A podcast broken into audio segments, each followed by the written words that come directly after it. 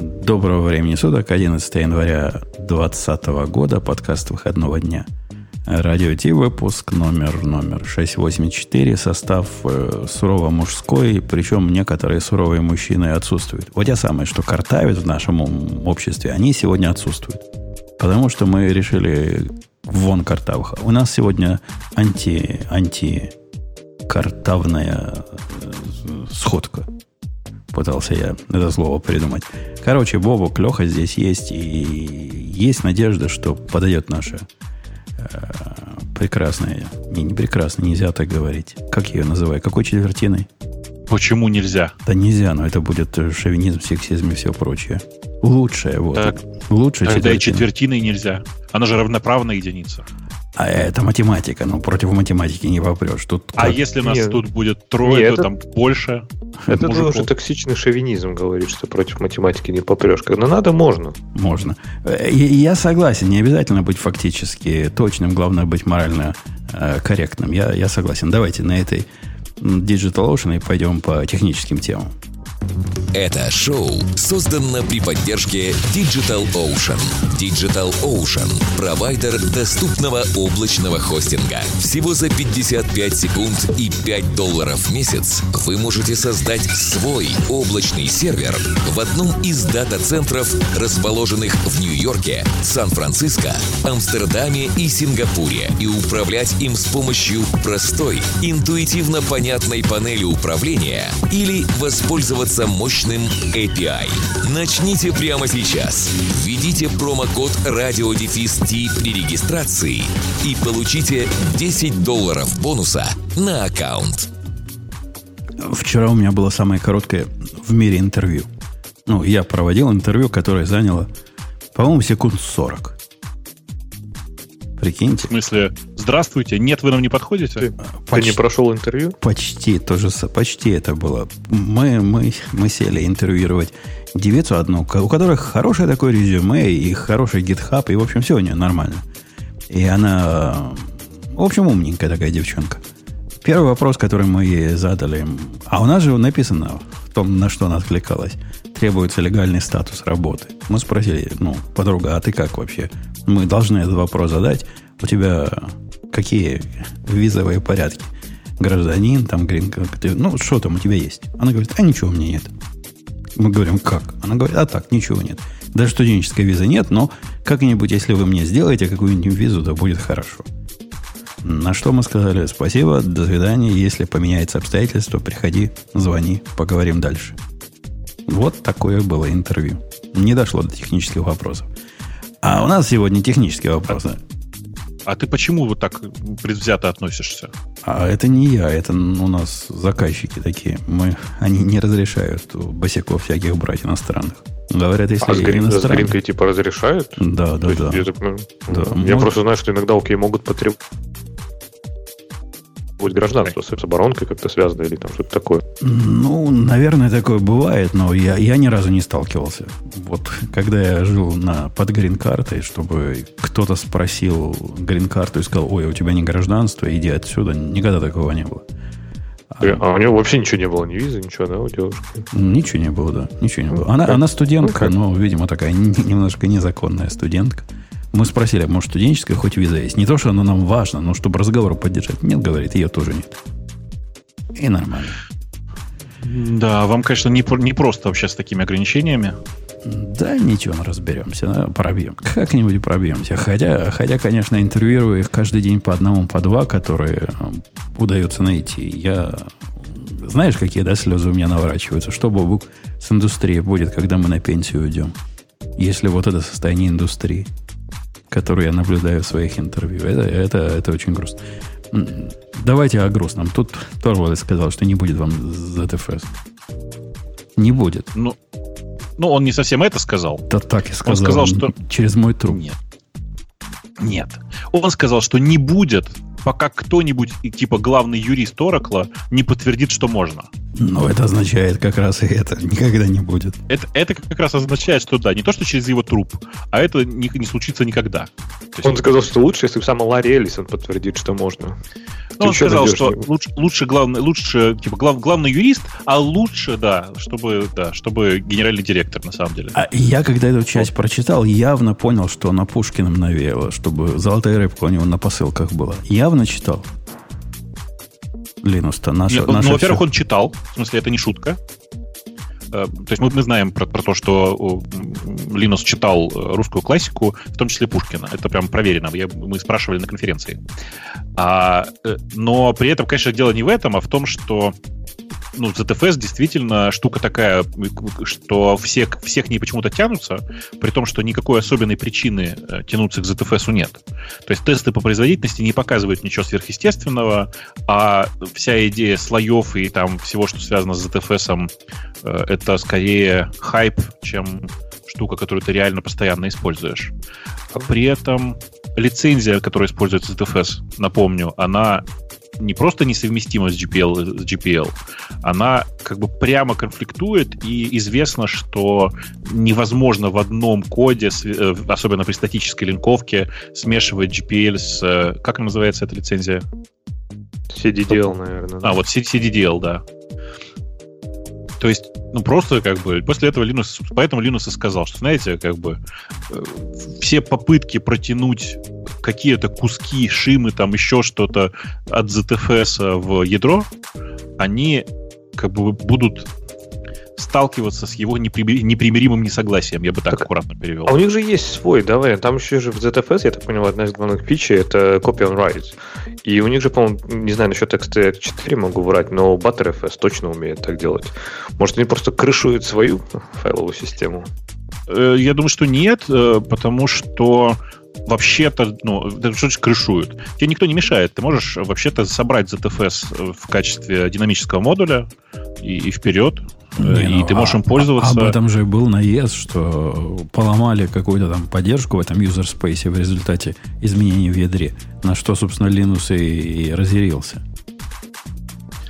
Я не очень помню, в чем там, не, не очень понимаю, в чем там был заход. В смысле, я этот конкретный тред читал так, от нечего делать. Пересказе Рабиновича. Э, но тут нужно понимать вот что, что э, внешний интерфейс, в смысле именно в который в user space торчит, то есть из ядра в user space, он не менялся. Его не трогал никто. Внутри ядра поменялось некоторое количество вызовов. Ну и в результате вот этот ZFS, который энтузиастами прикручен, перестал работать, видимо, в какой-то ну, ситуации. Это значит, что нужно его немножко подпачить и пересобрать. Но да, тред начался вот с того, с обсуждения, что типа вот поломалось. Может быть, не стоит там ничего трогать. А там, конечно, стоит трогать. Там, типа, рефакторинги внутренних кусков ядра случаются довольно часто. А если бы они втащили типа в ядро, то, я так понимаю, компиляция бы поломалась, и кто-то бы другой, то есть ну, какой-то Конечно. мейнтейнер бы сидел, чинил, да? Конечно. То есть у них нет официальных мейнтейнеров ZFS в э, вот этом... В ядре, Linux нет, в ядре, в ядре в самом ZFS нет. Это отдельный сторонний набор, э, ну, как бы сказать, библиотек, и Linux, в линуксовое ядро можно, есть такие, э, ну, как DKMS, Dynamic Kernel Module, Modules, Понимаешь, да? И типа ты можешь собрать в присутствии сорцов, ну, на самом деле, в присутствии хедеров ядра собственный модуль и загрузить его, и он будет работать в kernel space.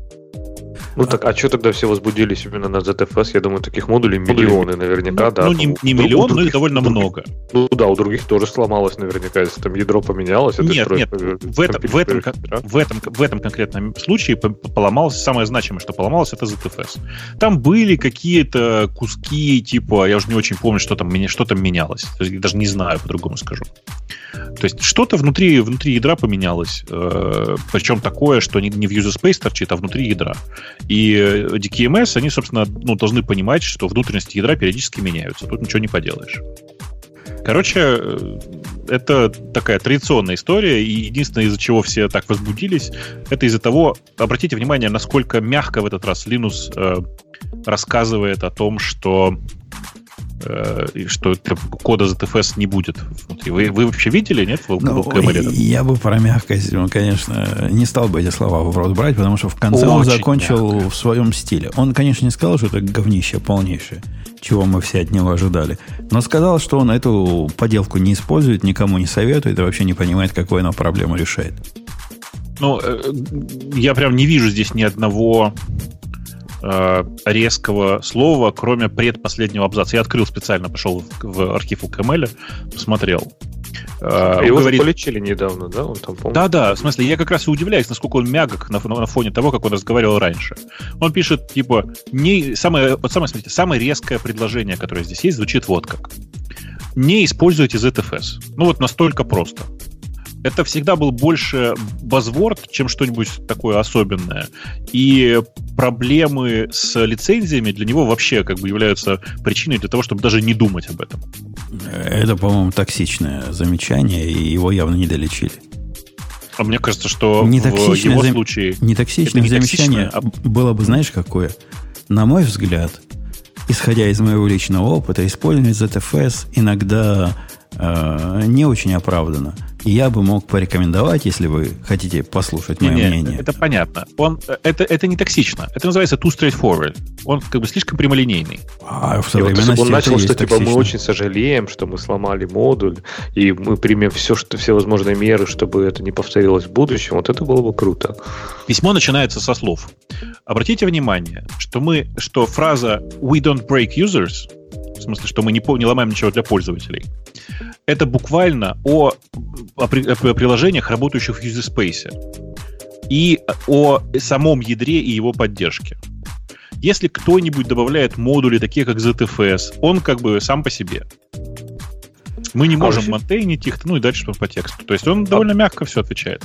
Да, и вот я вот чувствую, у вас немножко такой есть, эм, такой вот эта токсичность немножко от вас исходит, что вы насмехаетесь над тем, как он мог бы жестко ответить, ответил мягко. А что такого? Ну, это же нормальный стиль общения. То есть, ну, чё, то есть, действительно, зачем сразу набрасываться? Как он там, не знаю, NVIDIA, Не, я не. помню, поливал, или вот это. Это была его фирменная фишка. Ну, блин, ну, Я- это было в 2003 круто, а в 2020 это нифига не круто. Да нет, нет, в ну, смысле, я не об этом. Я как раз, я как раз радуюсь, насколько мягко он в, в этой ситуации действует. То есть, я не знаю, чем там его пичкают или чем-то его пичкали, но мне кажется, во многом подействовало. Он действительно очень мягко э, высказал свою точку зрения в свойственной ему манере. Да, прямолинейно.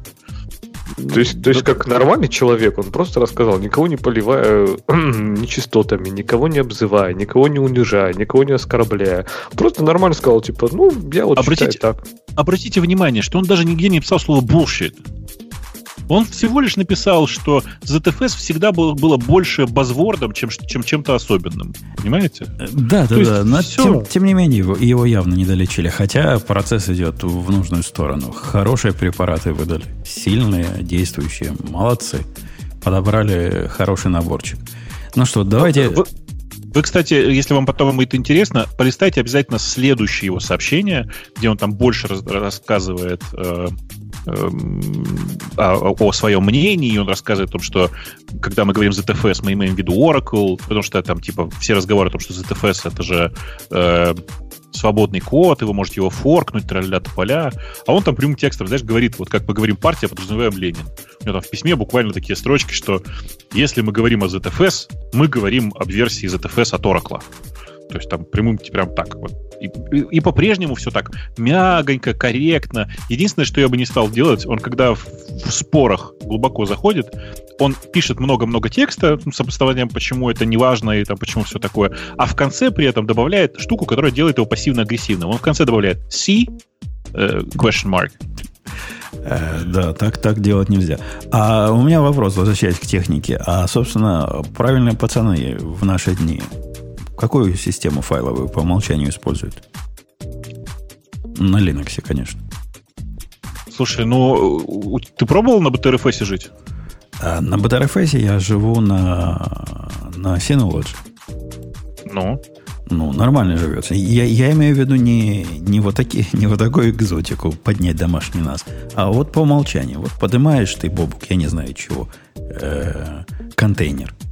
И на хосте какая-то система, которая тебя уже, в общем, не особо и волнует, правильно? Что там на хосте бежит. Ну, как, какой-то ты ставишь, э, ты X4 живешь. Я, например, на XFS везде перешел. И не потому, что у меня какие-то особые для этого есть резоны, а по двум резонам. Во-первых, это по умолчанию в, э, в Amazon Linux. Я не буду с его умолчаниями бороться. А во-вторых, Монго сама рекомендует, мол, если вы нашей волей мы пользуете где-то как-то, то лучше бы нам на XFS жить. У меня с э, того момента, когда у меня несколько рутовых машин, в смысле несколько хостов физических жило на Археле и Центосе, остался XFS, потому что я напомню, седьмой Архел по умолчанию ставился на XFS. И как-то я с тех пор привык, и сейчас, когда я Ubuntu ставлю, я по непонятной причине тоже форматирую под XFS.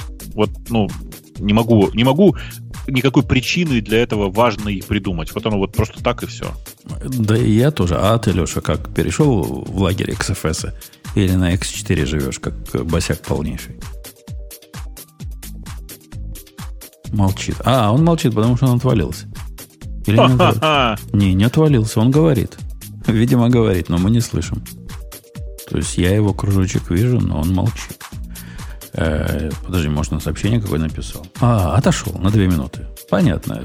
Как, Понятно, как, как обычно мы с тобой. Как, какие три... Чат не читай, сразу отвечай, да. Да, три буквы на это. Не АФК надо было сказать, а который типа пописать пошел. Как это пишется культурно? Тремя буквами. Э, нет, он должен был тогда написать АФК, АФК био. О, био, да. Био не хватило, а так АФК это. Кого он хотел обмануть? Э, слушай, Бобук, давай знаешь, о чем поговорим? Я не знаю, разделяешь ли ты мой шок и, и даже трепет от этой новости, но я не хотел эту новость говорить в свой новый микрофон. Настолько мне противно вот эти слова выговаривать, которые я сейчас буду выговаривать. Так. Apple, который сканирует э, iCloud, э, фото зааплоденные Скажи кто-нибудь по-русски. В iCloud. В iCloud. Фото, залитые которые в iCloud. залитые в iCloud. Загруженные, господи. Загруженные в iCloud на предмет определения, видимо, при помощи замечательного ML, касая черта AI, касая черта, не знаю чего, нейроалгоритмов генетических, э, издевательства над детьми и нарушением детских прав. И я, я это сказал, и после этого мне хочется вымыть микрофон, как минимум, или выбросить его, потому что я не хочу больше других слов рядом говорить с этим в одно и то же устройство. Это настолько а, удивительно, возмутительно и в голову не укладывается. Подожди, а, а то, что они там расканировали фотки на то, что лица распознавать, это никого не смущало? То есть, когда заходишь в iCloud, и там он тебе э, заходит, смотришь фотки, он тебе показывает по лицам, да, он говорит, что вот это те же самые люди. Даже, по-моему, можно, типа, по... Есть категория, это people, и можно выбрать там по лицам. То есть, он уже анализировал фотографии. Что, что тебя здесь возмущает? Во-первых, во-первых, совсем не, не, ну, не совсем так. То есть, то, что анализировал фотографии, которые у тебя лежат локально, при помощи своих локальных мощностей, да флаг ему в руки. Делай мне удобно, делай мне красиво. Он не делает Я анализ. уверен, что это было не локально. А, Я вот сто процентов уверен, нет, что это, это, было не локально. Все наоборот, все наоборот, Женя прав. Это настально. Вот эти прямо зубы. Распознавание лиц? Да, прикинь, оно делается локально у Apple. Это повод для их отдельной город, гордости. На самом деле это не такая сложная задача, как кажется, когда, тебе, когда у тебя набор лиц ну, не слишком большой. У тебя же все происходит прямо в, в, в твоем телефоне. Это не такая сложная по нынешним временам задача. Но, Жень, а ты, мне кажется, ты не, не, не обратил внимания. Ты почему-то думаешь, что это происходит прямо уже в iCloud. А там про это ничего не сказано. А в каком месте это, простите, происходит? На телефоне. То есть, э, и ты считаешь, что это меня должно успокоить? Думаю, что да. Погоди, погоди. Э, я делаю фотку на телефоне, на которой какое-то издевательство над детьми. Например, мать дает сыну подзатыльник, потому что без подзатыльника да. сыновья вырастают убийцами, наркоманами и насильниками. Мы все об этом да, знаем. Мы, мы знаем твою позицию по этому вопросу, да. Э, интересно было бы заслушать еще позицию твоего сына, но это мы потом как-нибудь. Только ну, уже ни наркоман, ни насильник, ни убийца. Все, все, все сработало. Так, а, вот, так вот. Как, как, откуда, откуда ты знаешь? А, есть, э, есть надежда. Э, Я тебе очень рекомендую посмотреть сериал, который называется You. Ты смотрел его уже? А, в Netflix. You, в смысле, как ты. Нет, не смотрел. Я даже Очень милый сериалец. Прям посмотри обязательно. Okay. Да, просто там про как раз про убийцу. Э, короче, я-то думаю, что на самом деле, что сейчас происходит, используется тот же самый алгоритм, который используется при разметке твоих фотографий на телефоне, и все это загружается в iCloud, так же, как это сейчас, кстати, загружается. Размеченные уже фотографии загружаются в iCloud. Но тебя что смущает? Что по запросу, точнее, что по э, наветам Apple на тебя можно, могут, может суд подать кто-нибудь? А, да, да даже не о суде дело. Могут, э, могут представить дело какому-нибудь судье, который выпишет ордер. И по этому ордеру придут и тебя будут шерстить. Меня, меня не потенциальная, так сказать, цепочка событий волнует. А меня волнует концептуально вот это все. То есть, это что? Я использую, с моей точки зрения, какой-то удаленный диск который, как Apple обещал, весь захешированный, закодированный, заинкоденный и все прочее.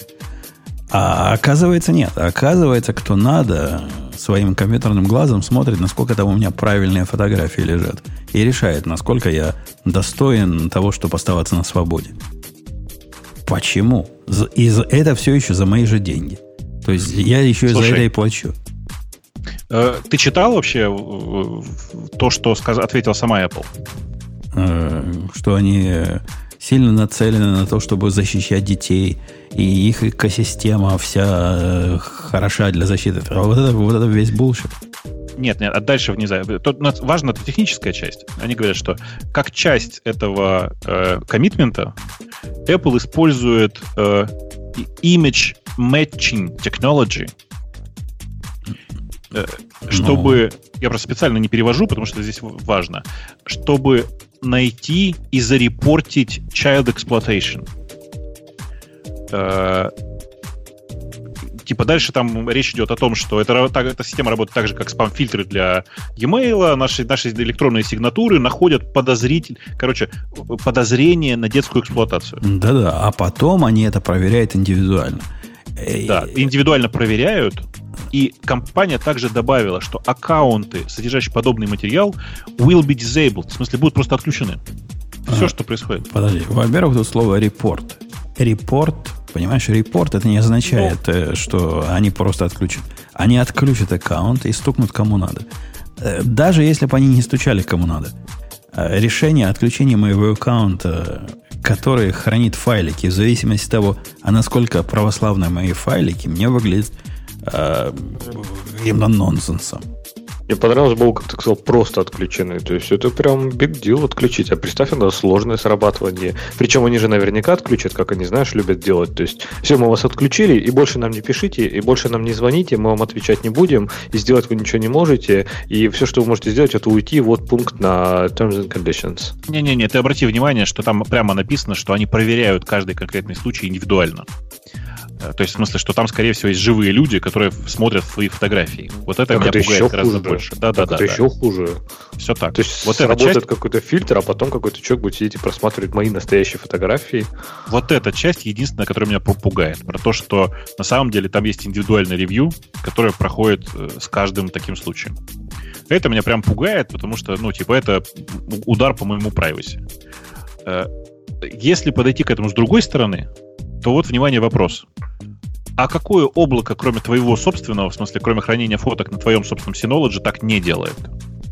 Э, не, не репортит в полицию качество моих фотографий с их точки зрения? Любое. Ну да. Любое. В смысле, Google делает это? Ну, значит, тоже хамские морды и тоже бежать а от какое них. другое любое? Все, кроме Google и Apple ничего нет. Да ладно. Какой-нибудь э, у, у Яха был фотки, вот эти, как они назывались? Все. Фликер. Фликер ты имеешь? Фликер, да. А кому сейчас принадлежит, принадлежит Flickr, я даже не помню уже. Э, Яндекс? Не Яндекс этому. Яху не принадлежит? Нет. Его выкупила компания что-то про кружки. Смагмаг.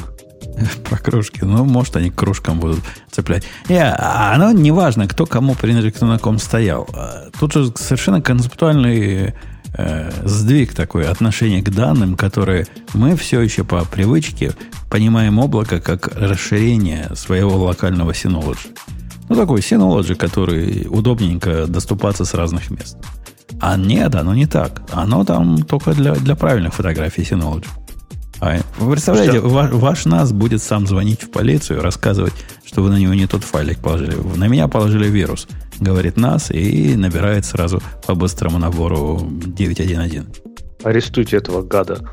Так, а вот интересно, есть же наверняка, я думаю, просто я про них не знаю, какие-то решения, когда файлы действительно полностью зашифрованы, и ты расшифровываешь их только локально. Ну, ну а мы ожидали, знаю, паспорт работает. мы ожидали, что такое примерно... Мега же, да, по-моему, так делал? Мега этот, который э, от, от кого? От этого чувака, который... Да, да, от, от чувака, который, собственно, Мега. Да, да от Кима. Точно, от э, Кима, вот, да. Да. Но нужно же понимать, что тогда у тебя нет возможности пошарить эту фотку. Шарить Нет, ну, если я хочу ее пошарить, тогда типа ее можно забрать из моего зашифрованного хранилища и положить в незашифрованное. С этим я еще типа окей, готов как-то жить. Но это именно должен быть результат, вот это э, шарение и, выкла... и убирание его из зашифрованного хранилища должно быть результатом моих действий, а не там облака решения. Ну, смотри, а как ты будешь жить так, чтобы у тебя на нескольких э, устройствах одновременно были одни и те же фотографии? Так нет, синхронизировать вот этот блоб целиком, да и все. Ну ты серьезно сейчас? А если я хочу синхронизировать только часть этого блоба? А То есть... зачем где ты так ну, можешь сделать? В смысле? Где? В, смысле, в, в, в айфоне. Клауд могу... тебя вообще не спрашивает, он синхронизирует все, подожди. Это, это ты это про фотопоток ты сейчас говоришь. А если я сделаю отдельную галерейку, я могу ее в, в одном месте синхронизировать, в другом не синхронизировать. Я могу настроить так, чтобы у меня не приходил весь фотопоток, а приходила только одна галерея. Ну, опять же, мы тоже это знаем, это денормализация, правильно? Кладешь копию фотки в каждый поток, каждый из них зашифрован, и его отдельно всасываешь уже зашифрованным уже. Да, но если оно будет зашифровано, у тебя будут реальные дубли, а не, а не ссылки, понимаешь? Конечно, да-да-да. То самые полноценные копии файлов будут. Но это очень дорого и непонятно, кому нужно. Короче, privacy столько не стоит. А на, нас Виктор спрашивает в одном из наших чатиков, может, просто не стоит нарушать закон и не использовать детей не по инструкции. А оно, понимаешь, чувак, э, инструкция очень динамичная. То, что вчера была инструкция, сегодня является э, анти, антиинструкцией. То, что паттерном стало, стало а, антипаттерном. И иди знай, как оно поймет какую-нибудь фотку 15-летней давности – где э, какой-нибудь младенец стоит э, в лохане. Ладно, 50-летней давности. 15 лет назад мы уже понимали. Младенца в лохане не надо на фотографии снимать. Но 50 лет назад мы этого не знали. И наши деды, и наши, и наши прадеды так, так позволяли себе. И вот стоит голенький младенец в лохане. Ты его сфотографировал. Не ты, твой прадед а оно где-то у тебя оказалось в архивах. Все, срок, э, и Сибирь, и все прочее. Потому что Apple решила на нас стукнуть. И я, я вижу это совершенно возмутительным. Я и до этого не использовал э, да вообще никаких э, провайдеров облачных для, для облаков, для, для, для фотографий а, а теперь и подавно. То есть вот эти, и они этим гордятся. Меня вот это удивляет. Вот они это гордятся. Они говорят, мы, мы красавцы, мы молодцы, делайте все так же, как и мы. Мир сошел с ума. Меня-то здесь больше возмущает, что весь этот подход с нефотографированием детей, это же само по себе какой-то бред. Ну просто.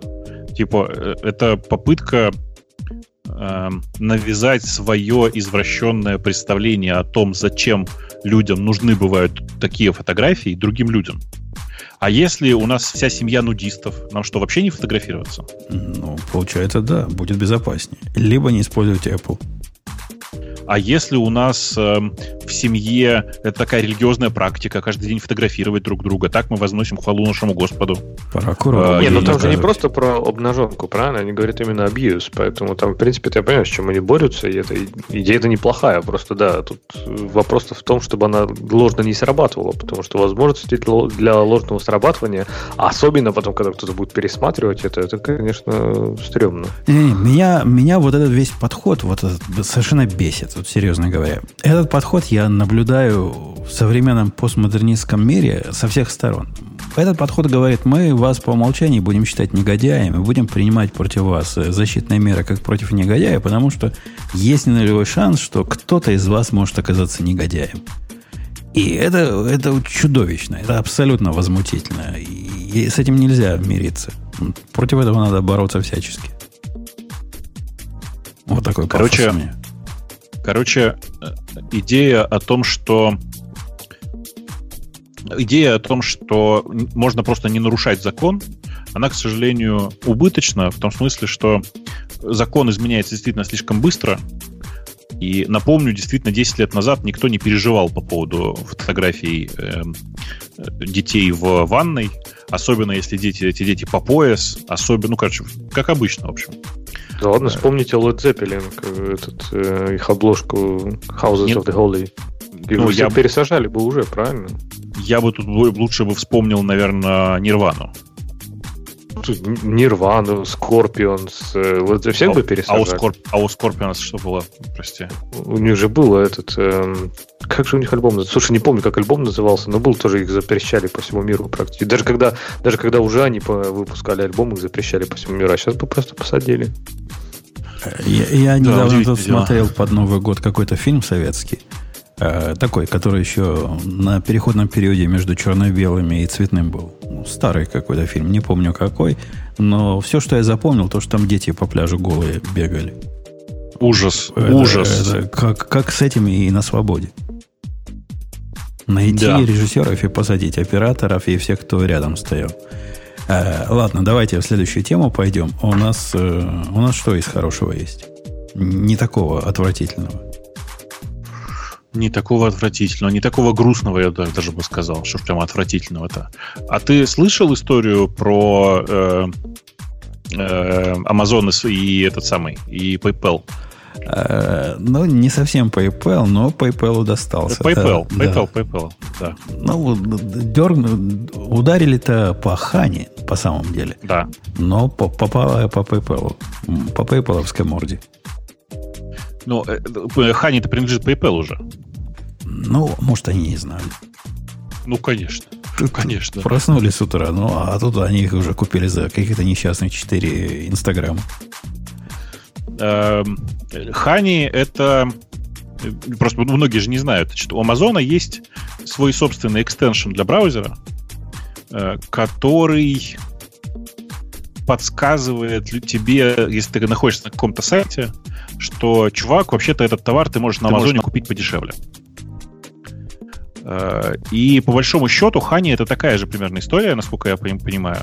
Это э, браузер, такой браузер экстеншн, который смотрит, куда ты ходишь, и, ну, как бы предлагает тебе разные предлагает тебе разное в зависимости от того, куда ты ходишь. А он там, он, он там даже шире это, извини, перебил тебя, круче делает. А экстеншн от Амазона все, что делает, причем делает это неплохо. Я, я им пробовал пользоваться, конечно, в экспериментальном режиме. И, конечно, потом убрал. Он понимает, что страница, на которой ты находишься, она про покупку чего-то, и говорит, а у нас на Амазоне вот э, такое же, вот эта балайка есть на 3 цента дешевле. Заходи сюда, в виде тулбара. А эта штука умеет еще тебе всякие дискаунты предлагать, разные купоны и разные коды, насколько я понимаю. Ну, ну да, Хани просто существенно шире. И нужно понимать, что э, Хани довольно большой. Я не знаю, сколько у него сейчас пользователей было, но действительно купили его когда-то, PayPal его купил за 4 миллиарда. 4 миллиарда. 4 миллиарда. 4 миллиарда. 4 миллиарда. 4 миллиарда. 4 миллиарда. 4 миллиарда. Что ж ты будешь делать? Хрена себе. Ух да, ты. Да, 40. Там, по-моему, 17 это миллионов пользователей написано у нас. Всего?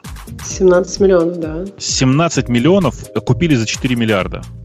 А подели одно на другое. Ну, не так и, и глупо получается, если... Да и вообще, мне кажется, они довольно, наверное, активные пользователи. Такой штука, мне кажется, про пользователи пользуются. То есть, если ты на Амазоне покупаешь раз там в месяц, то тебе не нужна такая штука. Э, окей. Мы, кстати, рады, что ты решила к нам зайти. Мы помним, ты к нам заходишь по времени до Слушай, перевода, поэтому мы рады. Не-не, вы, вы меня простите, рада, пожалуйста. Я скучаю, да. Вы меня простите, пожалуйста, но сейчас я, я, может быть, плохо считаю, я пытаюсь посчитать в уме. 17 миллионов пользователей, а купили за 4 миллиарда. Это же по 200 баксов за юзера. А, это да? дорого за юзеров, которые покупают чего-то реальное. То есть это, это проверенные ну, конечно, чуваки, это, которые это, покупают вещи. Да, конечно, нет. Ну, конечно, нет. Это, ну, это бешеные деньги. Просто бешеные деньги. Может, ты за... какие-то технологии за... были машинного обучения. Вот я и говорю, что там, видимо, технологии какие-то. Я так могу поверить. Но просто э, Подожди, но разве они не в активной фазе роста? То есть ты думаешь, это максимум, что они могут взять 17 миллионов юзеров? Это Мне не кажется, они в активная фаза. активной- Нет, Уже Нет, не они, а- они, они не активно растут, у них никакой хоккей-стик нет уже, и, и типа и ни- никакой там и такой параболической кривой тоже нет. Они где-то, ну, типа, близки к своему максимуму, я думаю. Они с- работают с 13-14 года, работают активно, в смысле, прям пользователи набирают. И мне кажется, они больше не растут. Э, И я уже даже забыл, к чему мы это все начали. А, к тому, что Amazon на них наехал. Да. Расскажи, как наехал. Ну как? В смысле, Amazon у себя начал показывать огромный ворнинг на, э, на сайте, э, говорящий о том, что, чувак, у тебя, кажется, вот этот Honey Extension установлен. Это большая проблема для безопас, безопас, безопас, безопас, безопасности. Они там данные собирают и все такое. И поэтому мы, короче, очень, короче, короче, короче, короче, рекомендуем, сходи-ка ты все это удали. К- Как-то скайп сегодня себя ведет особо по-хамски. Э, И причем повторяет исключительно тебя, Бобок, заметил? У Ксюши такого не происходит. Вот она уже целых две минуты здесь и ни разу не происходило. А ты заметил, что это начало происходить сильнее, как только появилась Ксюша? Да, с, с ее моментом это я ассоциирую. Она что-то накрутила. Я думаю, что это не она Серьезно? То есть до Нет, того, нет. как я пришла, у тебя все было хорошо? более или менее. Один раз что-то было совсем не такое явное. А тут прям жестко началось. Но я думаю, что это с количеством пользователей связано, а вовсе Может не... сам, может, сам факт того, что кто-то присоединился посреди разговора, его как-то переклинило. А, может быть. В следующий раз э, попробуем новую балалайку. Зуб даю, попробуем новую балалайку. Наконец-то по- пришло время. И, и посмотрим, как получится. Вдруг нам так понравится, так понравится. Я уже не Какую помню, как она-? А я нашел балалайку, которая такая крутая. Типа, ничего умного не делает. Все, что умеет делать, это по WebRTC. Э, WebRTC она называется. Умеет Да-да-да. каналы связывать, не записывает ничего со своей стороны, ничего такого не делает. То есть можно и все это за деньги делать, но по умолчанию она всего лишь предоставляет коммуникацию. Открываем все по браузеру, кликаем на, на ссылочку и поехали. И вот у нас есть коннект. Ну, посмотрим. И- Посмотрим. если я вспомню, как она называется. Ну, наверное, поищу заново и вспомню. Я ее однажды нашел и, по-моему, даже Грею в письме писал, когда он особо возмущался, почему у нас заикание. Ну, Вы только надо- вставляйте пароли явки. Это я приду, а тут никого нет. А, Я буду обязательно, плакать. обязательно будем о тебе думать. Будем, да, как, э, как Тефаль заботиться о тебе. Да. Э, Там пишут, что до прихода Ксюши было у Алексея такое же заикание. Нет, у Алексея просто интернет ми- мигает, мне кажется. Мы, да, мы уже- это, мы это уже обсудили в пришоу, поэтому Да. те, кто слушал, те поймут. мы его на Те, кто Unify слушает нас пересаживаем. в, в онлайне, напомню, мы записываемся каждую субботу в 23.00 примерно мы начинаем собираться. Э, Там же на сайте T можно найти всю информацию об этом с radio-t.com. Э, И, и, ну, конечно, нас гораздо веселее нас слушать в прямом эфире, потому что чат есть. Два. Чат Два, все. два чата Два есть. чата, Два. да. Два чата есть, хотя есть сильная, сильная надежда консолидировать чаты в один к следующему выпуску. Там процесс уже близок к завершению, насколько я бегло сделал коду ревью. Там добрый, добрый человек пилит вовсю. С этим телеграммом вашим, прямо знаете, насколько все сложнее, чем э, с чатиком, вот с тем, который у нас сейчас есть. С любой точки зрения. Ну, явно писали хищники для чужих и чужие для хищников. Они для, они для них. М. В общем, заканчивая историю про э, PayPal и Amazon, в смысле и Honey, хочется сказать, конечно, что статья, на которую мы ссылаемся, это статья на Wired. Она такая довольно смешная, там в конце очень смешно, мне особенно нравится. О том, что, обратите внимание, что Amazon все еще не принимает PayPal в качестве средства для прямого платежа. Как будто бы Amazon что-то другое принимает, кроме обычных карт, кроме карточек обычных. А, кстати, вы слышали этот слух, что Amazon покупает PayPal-то? Я слышал этот слух, но я в него не верю. Потому что думаю, что на самом деле PayPal просто потихонечку отживает свое. Он, он больше не нужен. Ну, Слушай, ну подожди, во-первых, мне кажется, этот выступ вот очень вовремя, а не против Хани. Такое впечатление, что они хотят там PayPal, чтобы дешевле продался. Как-то вот так. PayPal не публичная компания, он принадлежит eBay. И э, если PayPal будут покупать, то покупать его будут без Honey. Амазону Honey не нужен. У Амазона есть... как бы, Да. м, У Амазона есть свой собственный Amazon Assistant, который, в общем, по-честному, если говорить, но он не сильно хуже. Он просто тебя всегда приводит на Amazon, а Ханя умел тебя приводить и на другие сайты. Вся разница. Ну, так Amazon любом- же не идиоты, чтобы на другие сайты приводить тебя. Да, я про это же говорю, что если мы представимся, что Amazon купил Хани, то, конечно, он- Хани бы начал приводить только на Amazon. Очевидно, мне кажется. Э, окей, ну что, пойдем на следующую тему, которую нам Леша выберет. Он давно уже держал у себя в заготовках что-то важное и смешное. Да, да, да, я так давно держал в заготовках, э, но мы уже даже начали обсуждать и решили, что на ней можно потоптаться часа два-три. Это 11 необходимых навыков э, софтверного разработчика программного обеспечения, которые необходимо выучить в 2020 году. И мне кажется, они с датой ошиблись. Если вы читали эту статью, наверное, не в 2020, а в 2010, я думаю, году. Вот, э, ну, хорошо, не 10, может быть, но 15. Потому что первым навыком, который идет в списке, это контейнеры, Docker и Kubernetes. Ну вот и до них дошло. Слушай, там третьим идет da- Data Structure and Algorithms. То есть, мне кажется, они ошиблись не в десятом, а в каком-нибудь В там. 70-м. Ну, можно было... Да-да-да, начинать, в принципе. Погодите, а, а вы зря вот это хиханьки-хаханьки. То, что контейнеры, докеры и кубернетисы... Хотя как, какое отношение кубернетисы к контейнерам имеют, я не знаю. Ну, с точки зрения автора, видимо, это все про одно и то же. То, что контейнеры и контейнеризация это дело, э, безусловно, полезное, это относительно свежая мысль. И я бы вполне ее к последним трем годам, Леша, даже над нами перестали смеяться сколько лет? Года три назад, что мы про контейнеры слишком много говорим и про докер. Так об этом и речь, что уже сейчас, э, в принципе, это никто не воспринимает как навык, который надо изучить. Это уже, мне кажется, данность, это, это реальность. То есть это не что-то ж новое, что необходимо э, с чем оставаться в курсе, да, что-то, что догонять и быть в курсе. Это уже, ну, не знаю, это как научиться вот алгоритмам, который пункт 3. Поэтому, может быть, да, это все совпадает. А, Бобук, у меня к тебе вопрос, знаешь, какой есть? Так. Вот серьезный вопрос, прямо вопрос вопросов. А, Я тут э, глубоко в Kubernetes э, нырнул. И ты, ты, ты нырял когда-нибудь туда? Э, Ну, знаешь, как вот как в том анекдоте, засунул руку по локоть, достал, и у меня возник немой вопрос. Вы что туда, э, как бы это сказать, ну, гадите, что ли? А, Ну, да, да, продолжай, да. Мое впечатление от Kubernetes вполне э, определенное. То есть я сто процентов уверен, что это только чуваки в Калифорнии могли придумать вот такую штуку.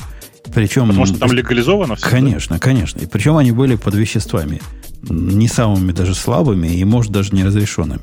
То есть оно восхитительная совершенно штука. Я понимаю концептуально, что это, как оно работает, и как его настроить, и как этим пользоваться. Однако на фоне вот этого восхитительного всего, ну, это, это явно. Это какой-то ЛСД должно быть. Там это, это что какие-то такие вещества. Расширяющие сознание должны были быть. Мы, напомню, не рекомендуем никому не принимать, не расширять, ничего не делать, потому что как-то это так себе идея. Но Подожди, а что, что конкретно, да, тебя так, на такую мысль прям навело? А все, буквально все, понимаешь? Глядя на степень, так сказать, adoption, вот как, как наша индустрия э, топит. Когда мы говорим слово контейнеры и докер, нам же ленивый только не приходит и говорит, ну вы что, чуваки, вы дебилы, что ли? Какой контейнер, какой компост, какие докеры, какие свармы? Есть Kubernetes, он наше все. То есть э, вот это проникновение в мозг проникло до, до конца. Однако, если вы на Kubernetes посмотрите вот с точки зрения архитек- архитектора, который э, разрабатывает системы не, не так, как э, Spring, вот не такие, не такие магические спринговые системы, то вы увидите, что это абсолютно удивительный уровень магии, который происходит везде. Абсолютно удивительная смесь попытки натянуть декларативную природу на некие императивные объекты, где есть места просто видны, где они сдались. Э, чрезвычайно сложная конфигурация, которая, ну, а я, если вы этого не видели, вы посмотрите. Это удивительно. э, Она не сложная. Там ничего такого сложного нет. То есть э, э, не надо пол-литра, чтобы разобраться. Она слишком широкая. Очень широкие возможности.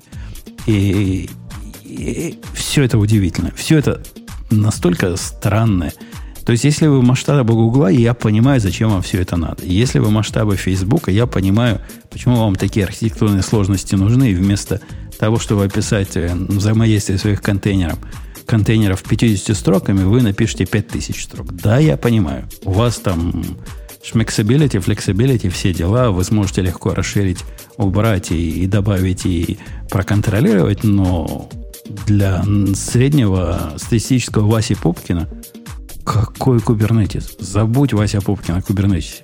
Беги ну, ты оттуда. Да ладно, для среднестатистического Васи Пупкина тебе даже контейнеры не нужны. Там пара инстансов на каком-нибудь там э, Амазоне EC2, и впереди ELB, и все, и этого хватит вообще за глаза. Это 95% небольших сайтов это покроет с ты, ты, ты прав. В случае, если, ты, если все, ты все у тебя в облаках, и ты просто намертво привязан к Амазону, конечно, да, микроинстанс и C2 Э, и все это, да, сверху, потом любой проксей, и вперед. И все хорошо работает. Или, Если или тебя что-то... 5-долларовый инстанс в DigitalOcean решает все проблемы. Мы вот знаем, можно что угодно на нем да. запустить. Конечно. Но ведь Kubernetes это про другое. Kubernetes это про абстракцию от твоего облака, правильно? То есть ты запускаешь, по сути, везде одну и ту же инфраструктуру. То есть если ты, э, твое приложение работает поверх Kubernetes, то ты можешь запустить его по, на мультиклауде, да? да ты можешь тоже, запустить да, его практически в любом облаке. Да тоже, Опять же, мы говорим про вот эти так. 5%, которым это нужно. То есть, конечно, большинству это нафиг не надо. А вот этим 5% им прям конкретно нужно. И это big deal. То есть, Kubernetes это платформа для построения платформ. Знаешь, я вот давно хочу тебе это сказать. Ты очень хорошо думаешь о людях. Ну какие 5%? Это в самом лучшем случае 1% разработчиков, которым это реально нужно. Для всех остальных, причем я, знаешь, я иногда видел, как люди э, с кубернетисами разворачивают, ну, условно, там, очередную вики. Вот чуваку просто там что-то пришло в голову, и вот он ее с кубернетисами разворачивает. Зачем? Кому это нужно? Там нагрузки никакой, ничего. Он переезжать в другое облако не собирается. Зачем все это, непонятно совершенно. На одном ноде все это крутится, да? Да, конечно. Зачем? на одном ноде. Вот Женя использует докер. Ты считаешь, что... Ну, то есть Женя... То есть тут два варианта. Либо Женя входит в 1%, либо ему не, не, не, нет. Смотри, мы, мы сейчас про кубернетисы. Окей, Kubernetes, это для надстройка. Докер для 10%. Или для Докер, я думаю, что докер примерно... Ну, вообще, по идее, докер для всех. Э, потому что у докера есть обратная сторона. Это, знаешь как? Э, появление докера — это такая, такая же, такой же революционный шаг вперед, как когда в Linux появились э, пэкэджи и control. То есть конечно, типичный, типичный человек вообще-то может скачать Tarball с сайта, развернуть и сделать конфиг, это конфигуру make, make install и получить примерно тот же самый результат. Но У меня там было есть... такое же ощущение. Докер да просто для структурности. Ты просто можешь перенести вот эту единицу какого-то настроенного инстанса со всеми там с Ruby правильной версии куда угодно и ничего не будет вступать в конфликт.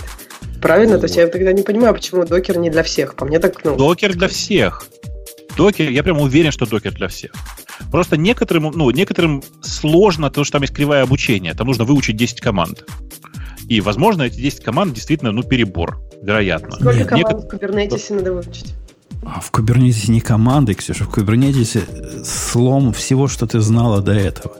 Kubernetes это настолько другая балалайка. Но я тебе пример приведу. Вот представь, ты хочешь э, со- создать себе... Там же все у них как бы кластер надо создать. А в кластере у тебя, неважно, один у тебя э, там под бежит, то есть один контейнер или не один контейнер, это не важно. И вот для того, чтобы все это поднять и сконфигурировать, тебе необходимо будет как минимум сделать следующее. Описать э, deployment конфигурацию. То есть та, которая говорит, какие у тебя поды, какие у тебя контейнеры. Во-вторых, тебе надо будет описать то, что они называют сервисы. Это та балалайка, которая говорит про типа про нетворкинг. Ну, ну, так, если очень грубо. То есть, как к тебе коннектиться. Потом тебе надо какой-нибудь ингресс описать, то есть, как, как к тебе входить. Там, лот балансером, шмалансером, еще чем-то. При этом описание, например, э, если ты хочешь добавить себе что-то на, на фронт, на, на этот H-прокси типа Nginx, то тебе это настолько сложный процесс, что рекомендуют его делать при помощи их... Э, у них типа брю есть, который Helm называется – который все, что делает, он из темплейтов, жутко выглядящих, генерирует набор вот этих самых файлов, которых много надо делать, ну, чтобы самому их руками не делать.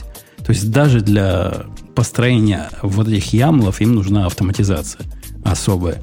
После этого вот этот твой э, сервис, который ты ингресс засунешь, должен уметь разговаривать с твоим клауд-провайдером. А его тоже надо научить, он же сам по себе не сможет.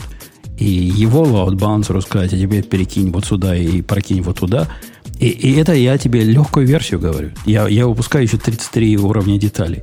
Ты поднимаешь целый, целую архитектуру и целую иерархию для всего этого.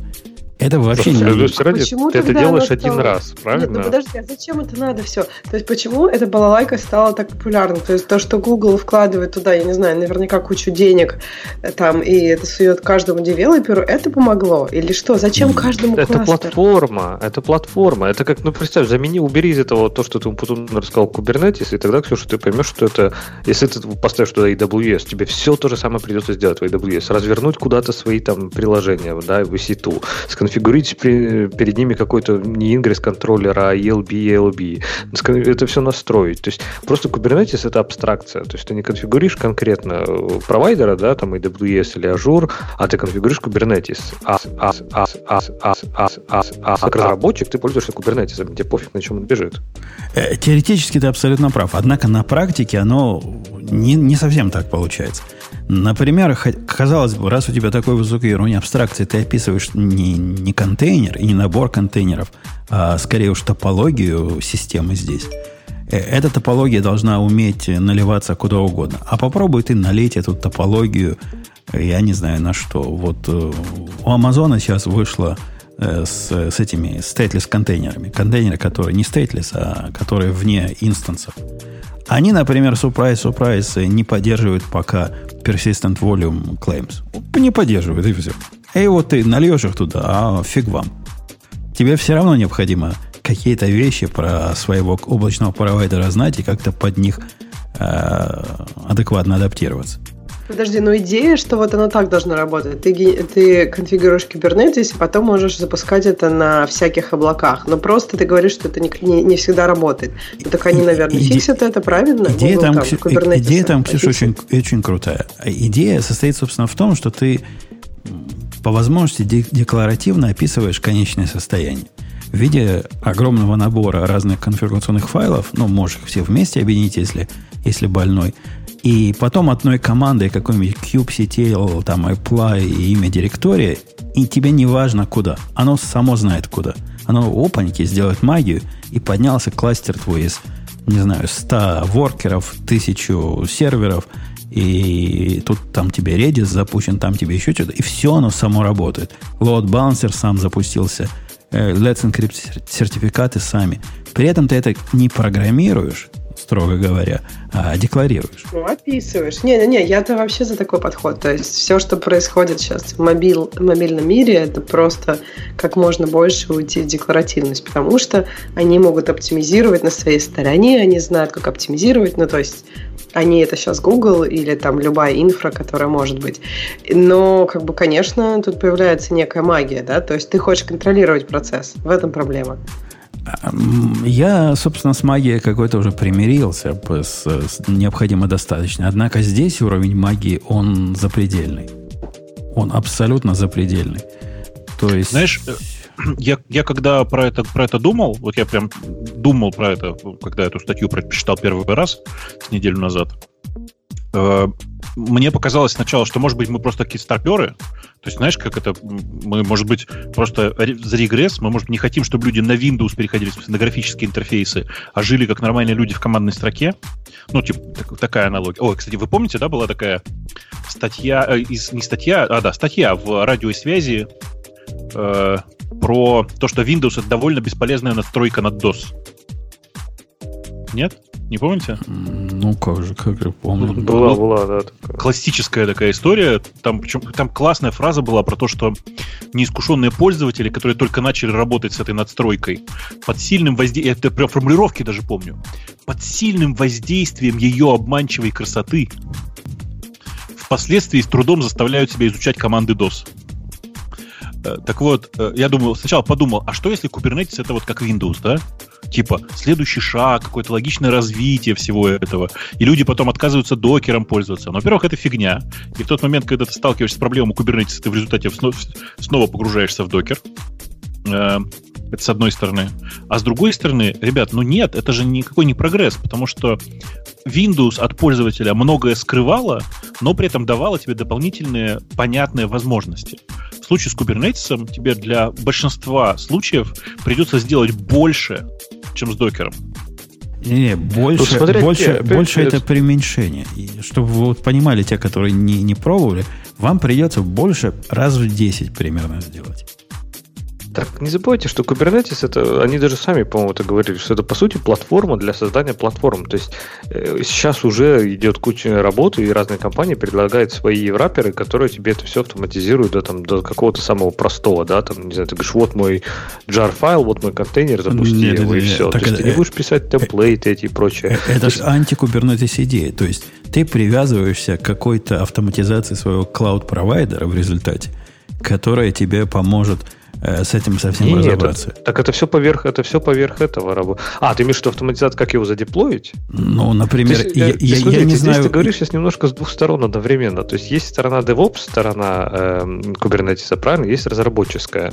И они, в принципе, очень мало, ну, не то, что DevOps, админская, окей, скажем так, они иногда не пересекаются. То есть, а э, почему? А почему, собственно, они не пересекаются? Почему, собственно, они пересекаются на, что... на уровне создания докер-контейнеров, но не пересекаются на уровне создания на уровне создания этих самых дескрипторов, или как у них называется, deployment Потому YAML что... файлов. Почему? Потому что это чаще всего э, Kubernetes для тебя будет абсолютная абстракция, правильно? Это, скорее всего, даже клауд-провайдер твой его тебе сделает. То есть не то, что ты будешь брать этот Kubernetes и устанавливать его поверх AWS. Нет, AWS тебе даст. Для так тебя это не это... важно. Я, я даже не говорю про установку. Бог с ней с установкой. Ладно, они дают мне ставить. Может, я бы сам поставил все его компоненты. Меня это как раз меньше всего волнует. Вот он уже стоит. Вот у тебя уже есть AWS или какой-нибудь Google Cloud, в котором уже есть Kubernetes. С Конечно, этого момента. и поверх этого уже есть там всякий Key-Native, который тебе, ты ему говоришь, запусти мне вот этот гид-репозиторий, да, он его сам соберет образы, сам его задеплоит, сам вы, высунет наружу тебе HTTP эти или там какие-нибудь Kafka коннекторы, сам примет туда трафик, поднимет контейнеры, отпустит контейнеры. То есть ты работаешь, в принципе, напрямую, напрямую с Kubernetes, не так часто, как разработчик. То есть, скорее всего, поверх Kubernetes будет что-то еще. То есть, Kubernetes это становится инфраструктурой. Не-не-не, а когда ты хочешь какой-нибудь себе э, прибабах добавить, типа того же Nginx Ingress, я понимаю, какими хелмами ты его туда по магию эту сделал, оно там появилось, там тебе секрет прописало, э, там тебе э, откуда брать сертификаты прописало. Это все понятно. А однако ты, как программист, который до этого писал свой любимый докер-файл, который собирает все, что надо, писал связь контейнеров между собой каким-то образом описывал – Теперь тебе, этому программисту, надо будет писать гораздо более разухабистые файлы для того, чтобы описать э, то же самое. То есть докер-файлы ты пишешь, как я писал. Так в чистом, в чистом виде, если ты используешь Kubernetes, то да, но я говорю, что поверх Kubernetes уже сейчас расцветает инфраструктура, инфраструктура, которая это уже автоматизирует. То есть уже есть решения, которые тебе позволяют это свести до, не знаю, никаких даже конфигов не надо писать. Сказал, вот тебе код, запусти его как-нибудь. Так что это, это просто, я говорю, Kubernetes ты рассматриваешь, это как, не знаю, если как ты будешь напрямую непосредственно работать через Terraform с AWS, то, конечно, там будет много всяких конфигов и всяких тонкостей, всяких этой фигни, потому что ну, так приходится. Подожди, подожди, подожди. Ну, тут же часто тогда что получается? Вот представь себе, что ты на AWS хочешь развернуть платформу, как ты говоришь. Kubernetes система для разворачивания платформ-платформ. Не знаю, как ты, я бы взял Terraform, в нем бы все описал, а внутри бы, соответственно, все разворачивал через, э, скорее всего, даже не через докер, а просто тупо на базе AWS с его автобалансером, с его автоскейлингом, все такое просто вот, типа, разворачивал бы таким образом. А ты бы что делал? Ты бы в результате, э, э, ну, я не знаю, пользуешься ли ты Terraform, ну, типа, Terraform, в нем, значит, типа, Kubernetes как провайдера, в не, все это внутрь AWS. Ну, то есть, просто, я не понимаю, для меня Kubernetes при построении платформ, платформ, платформ, это лишнее звено. Не, не есть, Бог, тут очень Нет. соблазнительный момент. Вот, я, я, собственно, почему начал на него внимательно смотреть. Представляй, представь себе ситуацию, когда тебе больше не надо заботиться о железе. Вообще никогда. То есть о клаудном железе. Тебе не надо заботиться о EC2 инстансах. Тебе не надо заботиться о load балансерах. Тебе не надо заботиться о выпуске сертификатов самому. Всего этого тебе больше делать не надо. А все, что тебе надо сделать, это создать набор магических конфигов, и оно поднимется сам. Это почти как лам, лямбда, только не, не до такой степени. Подожди, но ты, ты сейчас описываешь Terraform. Не-не, я, я, ну, Бобук, я тебе просто отвечу, Бобок, на то, что ты сказал, что э, если ты сам деплоишь Kubernetes, то есть я вижу Kubernetes это как платформа, которая тебе дает либо cloud провайдер, да, если ты работаешь, ну, как независимый разработчик, либо если ты там enterprise разработчик, то у тебя есть команда там какая-то Ops, да, которая тебе просто дает кластер. То есть ты редко разворачиваешь ее сам. То есть, конечно, если ты поднимаешь ее полностью с нуля там Terraform, это выглядит как лишний, лишний шаг. Но для тебя это абстракция. Неважно, откуда он приходит. Либо тебе его дал там EKS, да, либо тебе а, AKS, да, который ажуровский и так далее. Либо тебе его развернули у себя on-premise. Тебе вообще пофиг. То есть ты работаешь как разработчик только с Kubernetes. И где он работает, тебе совершенно не важно. И вот он как абстракция важен. Да, он сложный, потому что он все равно достаточно низкоуровневый. Но, говорю, вокруг него уже растет целая инфраструктура, которая позволяет... А мне не нравится эта инфраструктура, Леша. Вот, вот посмотри на эту инфраструктуру. Ты видел, как... Э, ты на Helm смотрел, который... Я так понимаю, это же модная штука, правильно? То есть ей пользуются. Это не то, что я динозавра нашел и ругаю. Это ведь совершенно чудовищного вида балалайка, которая, ну, действительно, template engine для построения множественных конфигов. И э, больше всего на брю похож. И вот это, вот это нам предлагается использовать в виде, в виде продакшн решений. Э, мало того, у них там в, в мире Kubernetes, Бобок, когда ты описываешь э, вот этот YAML файл, ты описываешь как бы его схему. Они все uh-huh. с типизацией типа. И использовать какую-нибудь схему, которая альфа-1 чего-то такое, в этом мире считается нормальным.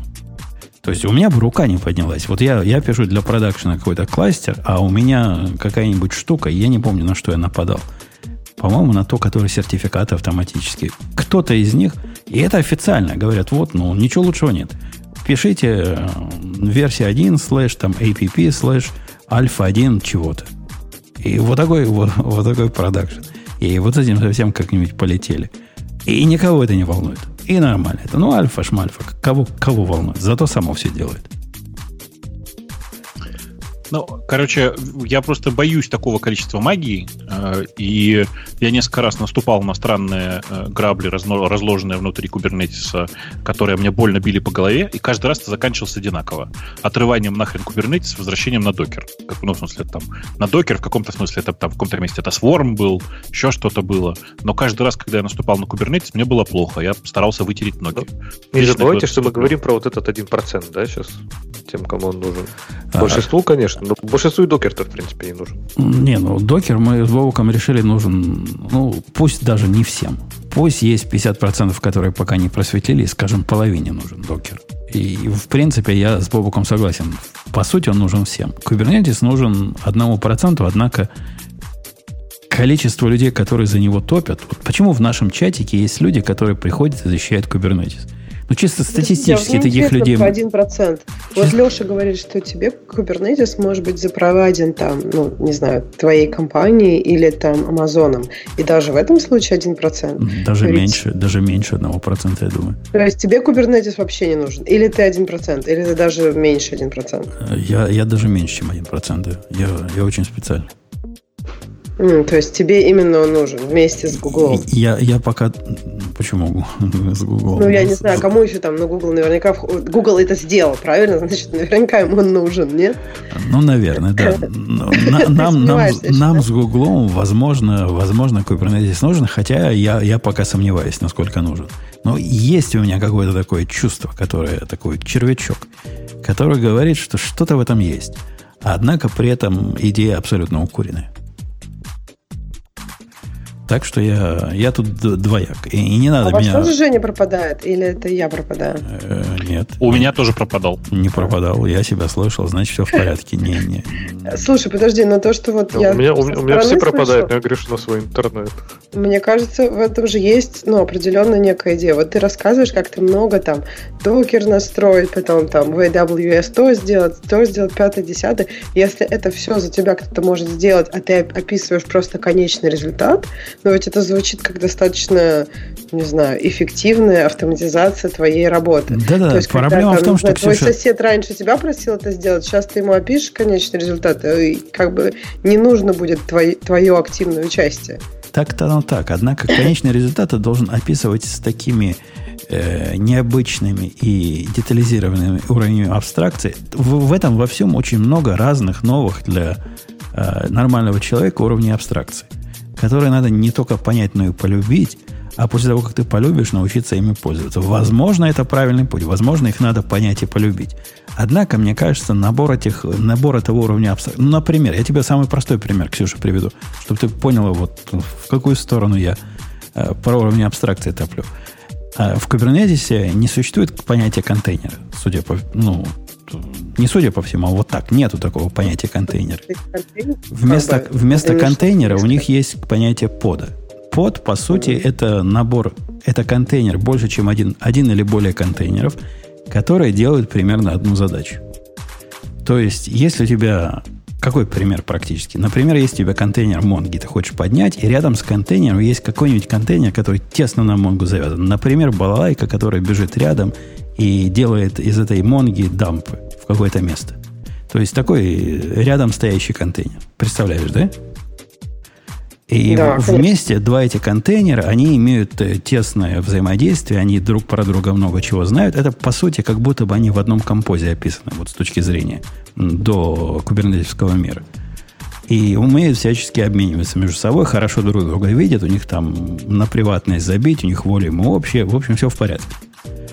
И вот, вот эта концепция у них фундаментальная. То бишь, они говорят, нам уровня контейнера не надо вообще. Однако уровень пода – это, по сути, экзотика. И если вы посмотрите на конкретное использование вот этих самых подов, я не знаю, в 99% подов будет один контейнер. Однако вот эта абстракция уже там есть. И этой абстракцией, хочешь не хочешь, надо пользоваться. Ты не можешь пользоваться абстракцией контейнера – или абстракции того, чего на уровне контейнера? Подожди, ну если говорить, что все, все в основном делают под как контейнер, люди об этом не думают. Но зато когда им вдруг надо э, прицепить что-то на Монгу, ну, то есть, я не знаю, ты имеешь в виду, что они даже не обнаружат, что можно его прицепить в тот же под? Наверняка же обнаружат. Я говорю, что, что тут она сущность, которая в 99% случаев лишняя, в одном проценте случаев подходящая. Однако тебе необходимо вот эту сущность держать в голове и понимать, что она именно такая 100% времени. Это как раз Слушай, ну про... ну прям 99% так мало бывают контейнеров, между которыми там какие-то такие супер приватные связи, что там, ну, как бы я, я не почти, спец, но почти реально никогда. вот но это в своих системах это вообще очень... нет контейнеров. Ну, даже любой там, я не знаю, какой-то, если отдельный контейнер делает дампы, логинг, еще что-то, бежит рядом, он же наверняка будет тот же под, нет? Э, да не факт. А они вообще плохо объясняют, в каких случаях э, в поде больше, чем один контейнер имеет смысл. Но... Но это очень, это Google, они очень любят. У них есть куча абстракций, и они такие, ну как бы сами разбирайтесь. А потом они лет пять как бы рефрешат это знание. Через год они скажут, для чего использовать на Но это же от лукавого, это от лукавого тоже, да? То есть для этого и нужны абстракции. Как, не знаю, то же самое можно сказать. У тебя в процессе, ну, типа, мне важно знать, вот до этого я знал, что у меня в контейнере происходит, а теперь вот я заменяю все свои знания там файловой системы, процессов, порто, заменяю на контейнер. Ну да, здесь то же самое. То есть ты не думаешь контейнер, ты думаешь подами. Но ты же, например, адаптировался Умпутун вот от мышления процессами и файловой системой к контейнерам А, я, я, я, не я, я хотела немножко другую штуку. Я сейчас объясню, что я имела в виду. Google, например, вот я просто из мобильного девелопмента, они заинтродюсили новый концепт. Вот у них есть, например, там Activity и Fragment. Это когда у тебя там, ну не знаю, full screen experience на, на Android. И как бы вот они долго не могли просто объяснить тебе разницу между этими двумя. То есть одна вроде как full screen, другая вроде как не full screen. И тут под, вот как сказал Женя, то есть, ну, не очень понятно, нет четко четкого сценария, когда использовать, когда все положить в один под и когда не в один. И это просто, ну, вот смотря на примеры, когда это получается, ну, это потом очень долгая такая ну. проблема, потому что люди потом, например, уже есть четкие границы, но люди их уже не знают, потому что они там пропустили где-то, и они привыкли к другому и так далее. То есть вот это не очень хорошая идея, Тут... когда у них нет четко, четкости. Немножко не так, все же понимаешь, в чем фишка? Когда у тебя есть выбор, когда у тебя есть два механизма, и ты должен выбрать один и другой, между ними нет разницы, это да.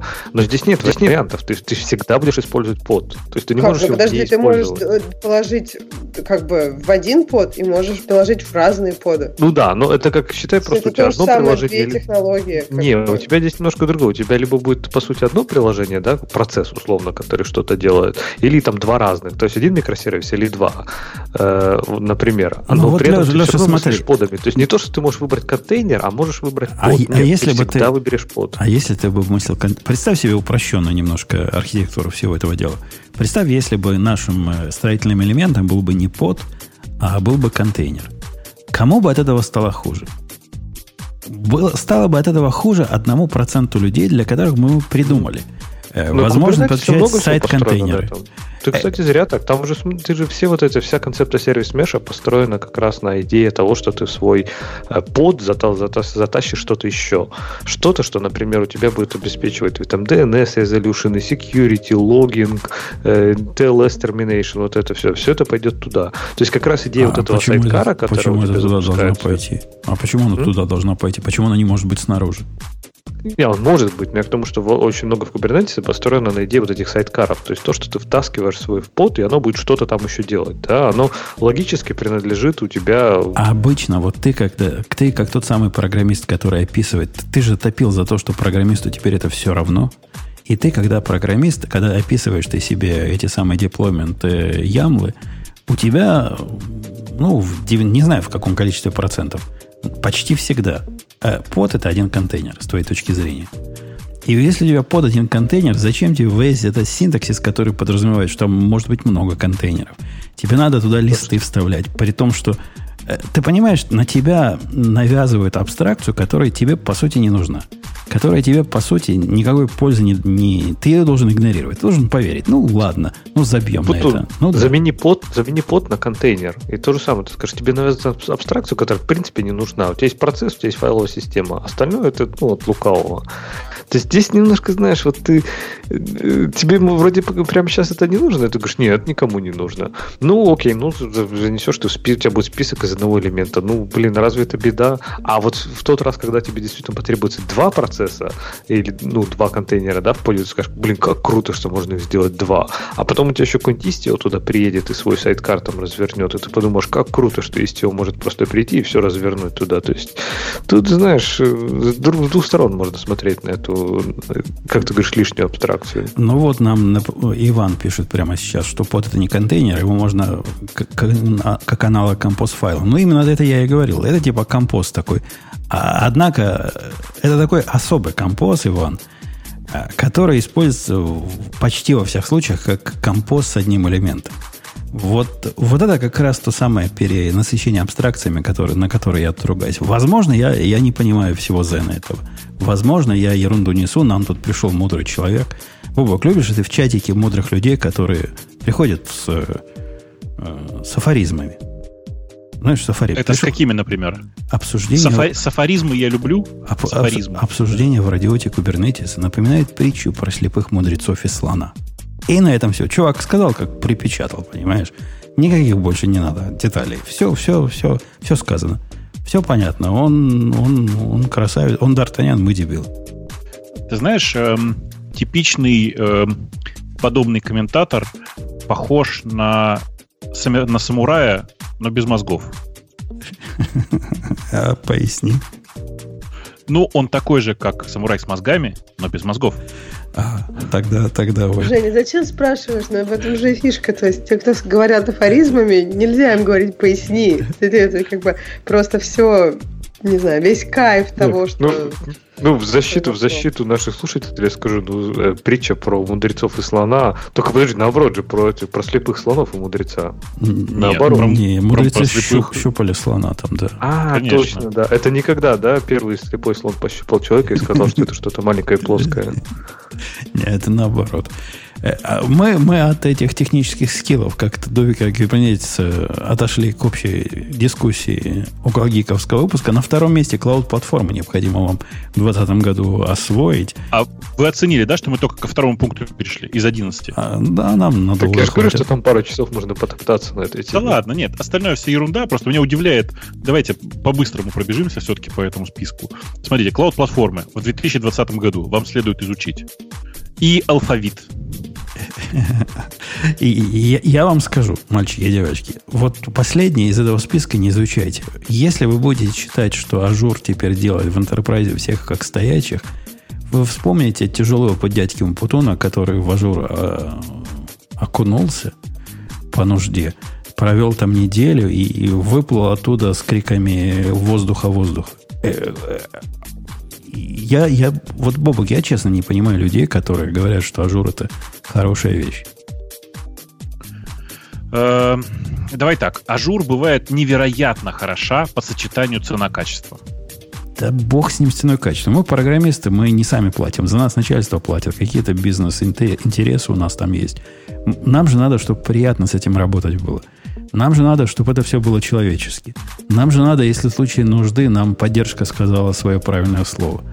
И я, я делился, где, где делился? В подкасте в этом делился. Удивительным фактом, когда поддержка мне сказала, ой, говорит, мы не знаем, что, как это чинить, а вы скажите, какую вы документацию смотрели, чтобы это сделать? Мы тоже посмотрим. Эм, то неплохо, есть, да. То есть, да. Вот это, вот это да. Вот это приговор, конечно. Э, я, знаешь, что хочу сказать, что на самом деле я вообще как разработчик, там, как человек, который технология как-то понимает, в большинстве случаев не понимаю, зачем вообще нужна служба поддержки. Кроме одного единственного случая. Это вот как раз служба поддержки хостинга или в данном случае клауд-провайдера. И, конечно, по этому пункту, несмотря на то, что AWS ну, как бы Amazon не славился никогда службой поддержки. Но, тем не менее, по уровню работы службы поддержки AWS, ну, типа, он на голову превосходит э, э, в смысле Microsoft, в данном случае, и примерно на 500 тысяч миллиардов голов в превосходит Google. Да что там, бесконечность, потому что на ноль делим. Ну нет, но все-таки какой-то элитный support у Гугла есть. Э, какой-то. Ну, окей. Э, почему нужна поддержка, если есть такие, как, э, как Бобу, который не понимает? Ну, представьте себе ситуацию. Вы делаете что-то в Azure. Я сделал в Azure SAML. Мне в этом SAML е, после того, как ты правильно настроил identity, провайдер у них, и у тебя есть сервис-провайдер настроенный, есть возможность у них в один клик проверить, насколько оно работает. Я нажимаю кнопку «Проверить». А мне эта балалайка говорит, все, я смогла. Все в порядке, ответы пришли, э, response ы какие надо, request ы ушли. Со своей стороны я смотрю, а фига, нифига. Они не посылают ID, собственно, request а, ну, где должны посылать. Просто нету его. По стандарту должны посылать, а нету. Почему? Вот как, как я могу понять, почему они не послали? Почему их кнопка тест, которая должна продемонстрировать мне, как она работает, не послала это? Найти такое невозможно. Документация у них очень такого концептуального уровня высокого. Я с этим вопросом пошел в поддержку. Но лучше бы я туда не ходил. В результате, кстати, оказалось, они просто не посылают. Вот просто. Без всякой просто не посылают. И это известный факт. Ну, не посылают и посылают. Это ID. Ну, никого не волнует. Не обращайте внимания на их тест. В конце концов, был у меня такой ответ. Да, поэтому вместо этого, вместо этого лучше изучите структуры данных и алгоритмы, которые идут пунктом номер три в этом списке. Это непонятно, почему именно в 2020-м их надо изучать. Их, в принципе, всегда полезно изучать. Но, наверное, если вы до этого не изучали, то можно и в 2020-м поизучать. А вот номер 4, это очень классно. Это идет a version control system. Version control tool, скобка, Git. Э, то есть, если перед этим я говорил, что изучите алфавит, то теперь изобретите бумагу, да? Или как? Но Просто как в 2020 разработчик, который до этого что-то делал, живет без гита? Мне интересно, что так уже а почему не... он что-то делал до этого? Такое ощущение, что он ничего не делал. Если учитывать то, что, я не знаю, третье нужно изучить структуры данных, понимаешь, Бобок, если ты вообще не знаешь ни одной структуры данных, то трудно что-то делать. Да ладно, то ты есть даже на, не на... знаешь массива. На, и на не чем, знаешь, на ну, чем а, а как ты будешь? Ты пишешь... Даже в шеле массивы нужны как-то. Ну, мне будет. А, Короче, я прочитал заголовок э, статьи и понял. На самом деле, конечно, конечно, конечно, конечно, конечно, конечно, конечно, конечно, конечно, конечно, э, про э, learn, в смысле, э, там, там, где говорится про то, что ты должен что-то выучить, новое, как подразумевается, имелось в виду, что ты должен знать. То есть, типа, для того, чтобы быть хорошим разработчиком, ты точно должен знать, как работает гид. Ну ладно, хорошо, да. да. Бумага, алфавит, гид, как, как работают живут, контейнеры. Туда Vim а дальше еще, еще, еще приятнее. Тебе нужно знать хотя бы один текст-эдитор. Ну, ну он имел в виду чисто текстовый редактор. То есть, э, вот конкретно знать. То есть, вот если ты Подожди, в Vim или... Notepad на Windows и Vim на Linux. Notepad++. Это не Notepad. Не, Notepad, не, он сказал, I have mostly used Notepad на Windows и Vim на Linux. Но теперь он перешел на Sublime и Notepad++. Да, он перешел, он, у него процесс, он, видишь, из, из Notepad перешел в ну, Notepad++. Sublime там как бы упоминает немножко. А помните, да, было такое, где «А ты точно режиссер?» И девушка снимает э, трусики. Э, или там «А ты точно редактор?» Это в данном конкретном случае «А он точно программист?» Он Vim да, знает. а вы помните, был такой Sublime, ты сейчас скажешь? Не, Sublime-то что, у меня до сих пор он установлен. Номером, у всех установлен. Номером шестым он предлагает изучить э, или знать VS Code или IntelliJ IDEA, ставя их в одну колонку, потому что с его он, точки зрения это оба ID. Он думает, что это ID. Нужно было, да, в предыдущем пункте немножко, нет? Я, я просто в шоке. Ну, как? Как? Вы понимаете, что а, этот человек... А, так он из ваших. Что, такие такие он из наших? джавист. Он джавист, да. А, из этих из наших. Не, ну вообще, э, шутки шутками, если вот так отставить, опять же, сарказм, то идею полезно изучить, потому что есть много крутых всяких фишечек, которые делают в сто раз продуктивнее, и знать свой инструмент это полезно. Поэтому, если кто-то из вот, разработчиков еще не изучил... Если на Java, то это несколько странно. Ты такой, я не знаю, ну, пишешь, например, на Node.js. И ты такой IntelliJ. Поверь мне, IntelliJ лучше практически для всего. Мне кажется, для Node.js VS кода вообще нормально хватит, нет? Э, ну, зачем, может. Зачем мне там что-то, что, не знаю, грузится, пока у меня, я не знаю... Ну, то есть, мне кажется, что сколько она грузится? Главное, как она работает. Ты же ее не загружаешь по сто раз в день. Все тормозит. Да нет, ну, а, слушай, вот э, ощущение, как бы запущенная идея, она чувствуется. Я бы так сказала. Может, у меня, конечно, ну, лебезный компьютер, но у меня обычная Pro, то есть со всем там навороченным количеством памяти и всем остальным. Но IntelliJ, я всегда ее чувствую, когда она у меня запущена. При этом у меня больше нет других приложений, которые вот прям так ощущаются. Ну, а я, я, я, ты сейчас про свой Mac Pro, да? Да, да, да. да. 64 не, гигабайтами памяти. MacBook Pro, не Mac а, Pro. Я-то надеялся, что все-таки Mac Pro. У меня есть ну Mac Pro, я даже на нем букторм.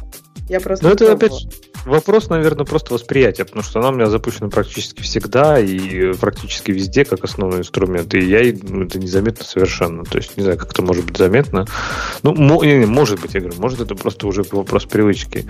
Но, не знаю, вот по моему опыту, действительно, IntelliJ для всего, что мне нужно писать, вот, может быть, опять же, не э, там на Java как профессионально, да, остальное там по чуть-чуть, но для всего лучше получается IntelliJ. То есть, что бы я ни трогал, всегда получается лучше IntelliJ. Go, ну, конечно, можно чуть-чуть писать в VS Code. Ну, можно, да. Можно поставить IntelliJ, который и рефакторинг умеет, и какие-то аналитики по коду делать, что тебе подсказывает. Не, не, там, уже, уже нельзя. Уже, уже нельзя, Леша, писать в VS Code на, на Go. Уже все. VS Code в этом смысле, конечно, потерял гошников полностью. Вот с этим поддержкой э, с отсутствием поддержки модулей, насколько плохо это работает и работало всегда, э, это ужасно. То есть он скатился в полнейшее... Уже нет альтернативы.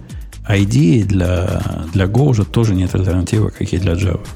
Все. И вот оно, понимаешь, оно во всем постепенно так и происходит. То есть остальные редакторы не появятся, но потом IntelliJ подтягивает, и в принципе остается, что остается одна IntelliJ в итоге. То есть, да, там, может, она не самая быстрая, ну, окей.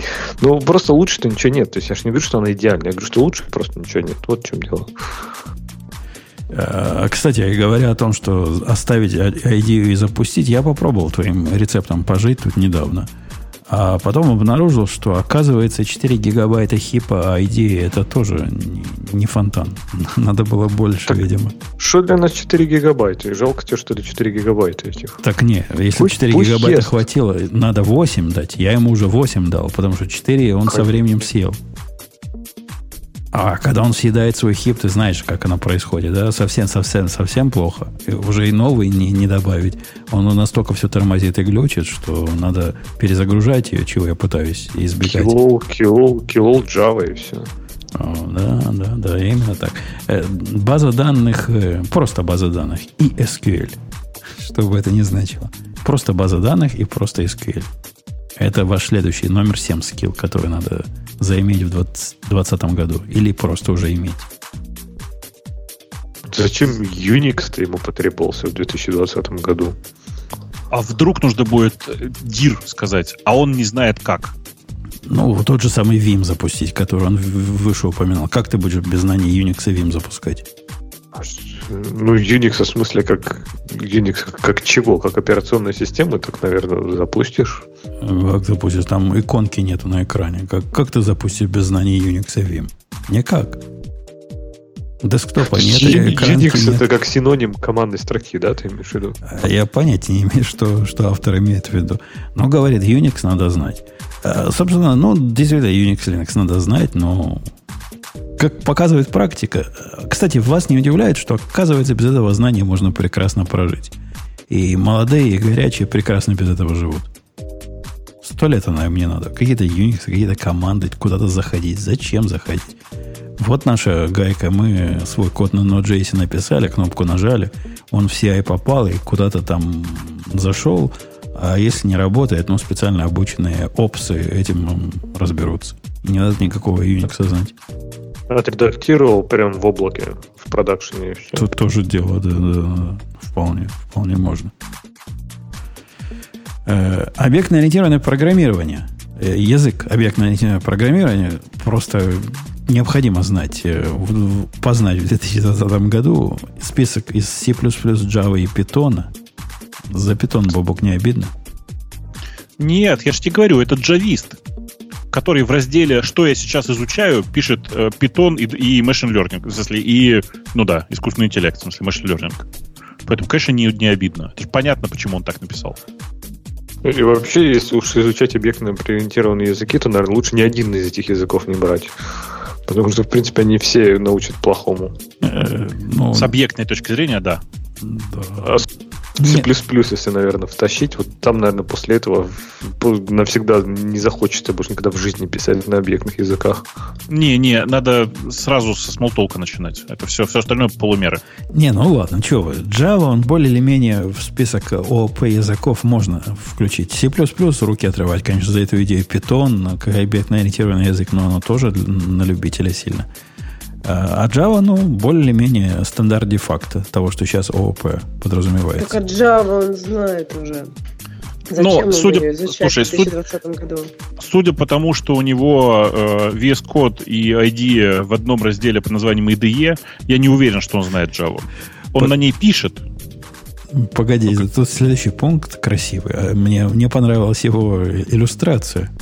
Как он под, просто доступно доступно объясняет при помощи mailbox а, то есть физического mailbox а на картинке, разницу между TCP и IP. Это все-таки не его картинка, он ее из интернета взял. Ну, окей, но, видимо, он посчитал ее достаточно показательной да. для объяснения базовых э, сетевых взаимодействий. Все так. Он ее взял из интернета и решил, что она нормальная. А она, на мой взгляд, нет.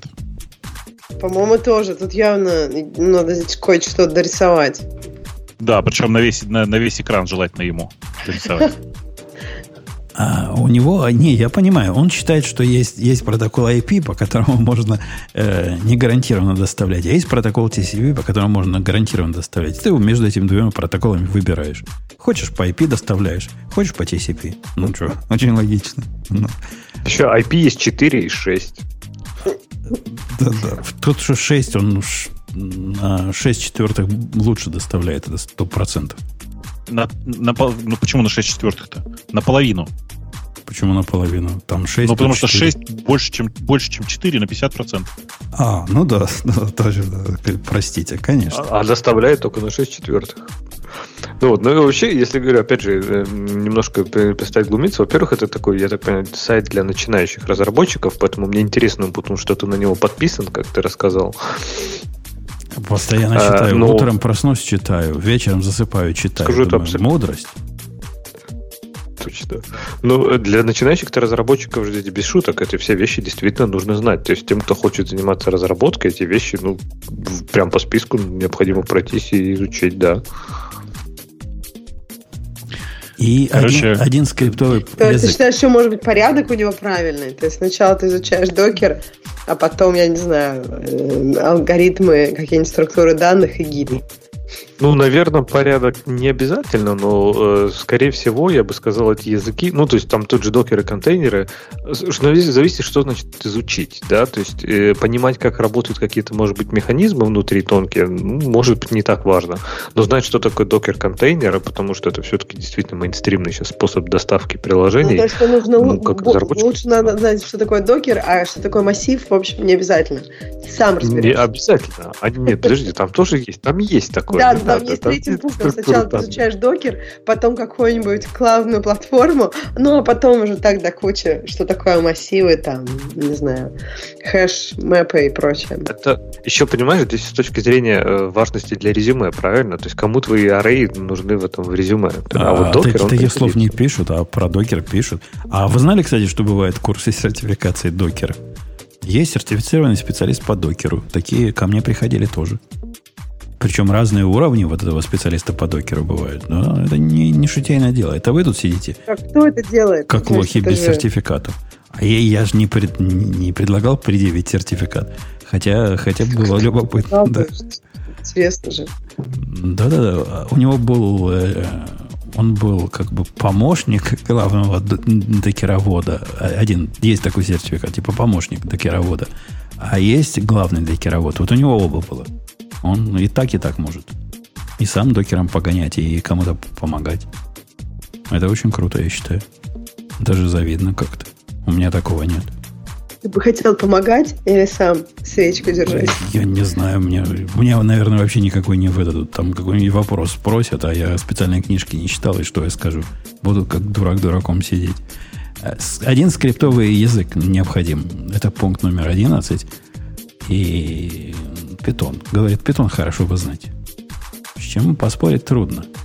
Или перл. Питон или перл. Какой-нибудь скриптовый язык. Ну, там Python, Perl, Go, там какую-нибудь такую ерунду. Про Go он не пишет, не надо грязи. PHP. Так вот, а он же написал потом, смотрите, э, Computer Science Graduates, то есть выпускники э, вузов Computer Science, и, и люди, которые хотят э, стать программистами, могут использовать этот список, чтобы выяснить, чтобы узнать о тех вещах и утилитах, и инструментах, которые им нужны, чтобы стать программистом. То есть, ну, ровно то, что я и говорил, что для, вообще-то для тех, кто либо начинающий, либо там выпускник, либо приходит только в отрасль, ну, тогда, не знаю, мне сложно с какими-то из этих вещей поспорить. То есть, действительно, все, что тут есть, ну, оно прям конкретно пригодится. А вы, дорогие слушатели, скажите спасибо, что мы не пошли по ссылке, которая у него ниже в статье. 97 вещей, которые программист должен знать. Иначе бы мы не закончили до, до конца 2020 года обсуждения этой темы. Но все-таки я уверен, что в том списке по-любому 28 пунктов это буквы. Да Не знаю, не знаю. Я даже специально открою, чтобы посмотреть, какие. Может, мы чуть не... О, он открывает ссылку на На Amazon. Амазоне. Да, говорит, купи бумажную копию всего за 19 долларов 39 центов. Так мы и останемся серыми, не будем знать, какие 97 вещей нам надо знать. Ксюша, выбери тему какую-нибудь. Не стесняйся. Что обсудили все, что Нет, нет, нет, не все, не Вы все. наверняка обсудили Skype Торвальца, правильно? Торвальдса обсудили без тебя, как же. Э, Детей, над которыми издевается, обсудили. Э? Amazon, А. Amazon, который издевается на PayPal, обсудили. Все остальное твое. Так э, давайте кто-нибудь другой выберет, потому что я тут, как обычно, надо мне с конца готовиться, а не сначала. Конечно, ты этого, этой оптимизации пока не познала. Надо обратную Ну, сортировку потому что мне интересно читать первые темы, они как бы такие живые, правильно? Э, Слушайте, ну, про, про, про, про живые темы. Да. Мы как будто бы не технологическое, не, не, как будто бы не технологическое шоу, ничего не говорили про вещи, которые на цессе были. Это сейчас цитирую одного из комментаторов из одного из наших чатов. Э, это я к тому, что видели, да, что Lenovo и прочее показали эти раскладные ноутбуки. Как вам? Да, кроме тебя за цесом никто не смотрел. Я честно тебе скажу. Ты понимаешь, пытался, о чем я сейчас? Пытался, да. Я, я, я тему выбрал эту. Я пытался на YouTube смотреть разные обзоры про этот CES. Они такие скучные все. Главное устройство, которое у них там вызвало общий восторг на этом CES, это фиговина, куда воду засовываешь, а потом из туалета, а потом пей ее не хочу. Ну, я согласен, это очень круто. Ну, наверное, да, если вам это важно. Если вы этой компании верите настолько, чтобы ее воду пить. А так, да, все остальное ерунда была какая-то. Хотя, честно говоря, SES вот этот, в этот раз был какой-то другой. Какой-то громкий. Настолько громкий, что мы даже в этом подкасте его упоминаем. Обычно мы их игнорируем. А там Нифига, раз... Я почти на, почти на каждый CES ездил, обязательно какие-нибудь рассказы оттуда привозил. В прошлом году я этого не делал, не рассказывал ничего. А, а в этом году просто не поехал, потому что мне показалось, что как раз он скучноват как-то. Но, тем не менее, э, пройтись по этой статье, господи, Digital Trends, где ты берешь эти сайты? Э, все равно можно. Э, я просто смотрю.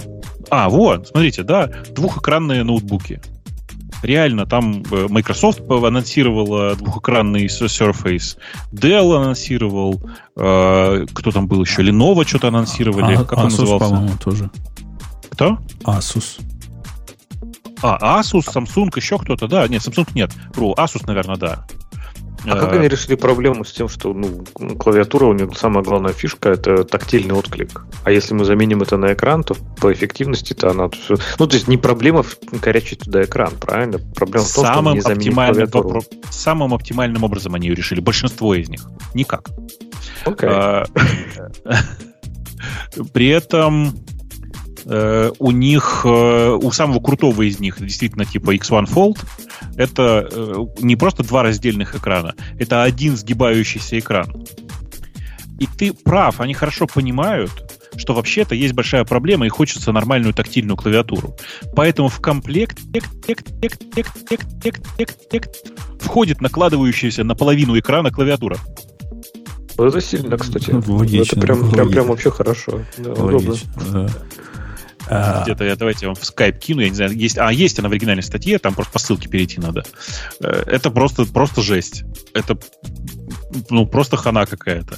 То есть настолько пойти на поводу тренда про сгибающийся, но быстро понять, что без тактильного отклика набирать неудобно и вкладывать в комплект накладывающуюся на экран так, э, ну, физическую клавиатуру. По-моему, это очень сильно. И вот это интересно же, странно. Вот это как раз пример, мне кажется, какого-то тупого копирования. То есть я еще могу понять, окей, на телефонах, да, складывающийся экран, чтобы физически он был размер меньше того, что у тебя в кармане лежит, а потом типа экран больше. Ладно. Но в ноутбуке-то это зачем? То есть нафига в ноутбуке складной экран, причем половину которого ты потом в итоге закроешь клавиатурой? Чтобы что? То есть, э, чтобы развернуть его в большой экран перед собой поставить. Но это, наверное, интересный use case, что ты такой 27-дюймовый монитор раз такой перед собой поставил, клавиатуру вытащил и поработал. Ну, не знаю, мне как-то сомнительно. Мне кажется, они пытаются вот здесь натянуть эту двухскладчатый экран, э, складывающийся экран на ноутбук вообще без причины, не решая никакую проблему. Но, э, тем не менее, их таких, видишь, много появилось в последнее время, когда начали придумывать, куда бы присобачить этот складывающийся экран. И пока единственное крутое, что я видел, это все-таки Razer новый, вот этот складывающийся Motorola. Она прям классная, вот реально классная. Я прям захотел даже такой телефон. Если бы не цена, я бы, может быть, даже попытался его приобрести. Э, но его же не, не, не продают до сих пор, вы помните, да? Э, да, собственно, эти раскладные... А, кстати, почему-то в этой статье этого нет, но вообще, э, кроме э, вот этого ThinkPad, который называется X1, X1 Fold, у Lenovo вышел еще один... Господи, как же он называется? ThinkBook Plus или что-то такое. ThinkBook он, по-моему, называется. Это леновский ноутбук, у которого он как обычный совершенно по, по виду, но только у него на внешней крышке, ну вот на которой у яблочко, там e-ink экран. И, по-моему, ну вот как раз на CES они его показали. И, по-моему, это довольно неплохая идея, как ни странно. Во-первых, потому что можно что угодно туда вывести, и твой э, ноутбук всегда будет отличаться от всех, от всех остальных. Главное, чтобы он не очень хрупкий был, но тем не менее идея ничего. Э, по этому экрану можно писать, стилус по нему пишет, и в среднем, мне кажется, что это довольно богатая идея. Я не знаю, как вам, а мне прям зашло. Сама, сама идея зашла. Э, действительно, ну, такая не очень понятно, зачем опция, но так, тем а не менее прикольная. Че? Так, а что туда выводить-то? Вот это самый главный вопрос. То есть, ну, ты можешь вывести туда что угодно. А, а, а, а что? То есть это Черно, черно-белую картинку. Черно-белую картинку.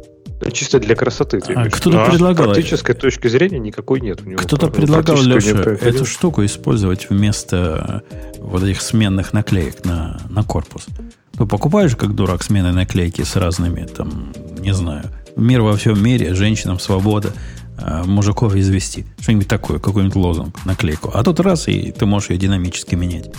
Ну, может, а за малые того, деньги. что наклейку можно наклеить и отклеить. Это людей никак не, не наводит на мысли. Ну, подожди, если уж наклеил как следует, наклеишь, потом фиг отклеишь. Ты, ты, ты пробовал отклеить наклейки? Навсегда? Навсегда. Нет, Один раз. навсегда со мной, да, теперь? Ну, все, да. Но если ты наклеил какой-нибудь... Э, что, что бы ты ни наклеил... И я, я тут, э, когда... Э, Бобок, ты, ты поймешь мою боль. Я купил, когда микрофон, понял быстро, что нужен шок-маунт. И не шок-маунт, а поп-фильтр к нему. Купил за 8 долларов поп-фильтр. А в нем гордо написано, у нас три слоя защиты. Прикинь, три слоя защиты. Ты видел, поп-фильтр с тремя слоями защиты. И я его поставил. Ну, кошмар какой-то. Ну, вообще, ну, невозможно. Он меняет тональность, меняет... Даже тише становится. Решил я его довести до одного слоя защиты улучшить. Правильно? Что нам, кабанам? Угу. Самый лучший способ это вырвать у него изнутри весь этот поролон, который они туда впихнули. Они ж, суки, так его приклеили. На таком клее. Это ж ужас какой-то. Ужас. Теперь да. на, надо бизнес открыть, как из трехслойных э, поп-фильтров делать нормально, однослойные. Ну и как у тебя теперь все хорошо? Ну вот я, я в него теперь говорю, в однослойный, да. все в порядке получается. А можно все слои убрать и взять колготки у жены?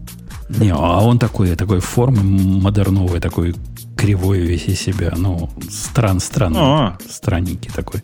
Не, не закрывает все лицо и не закрывает весь экран.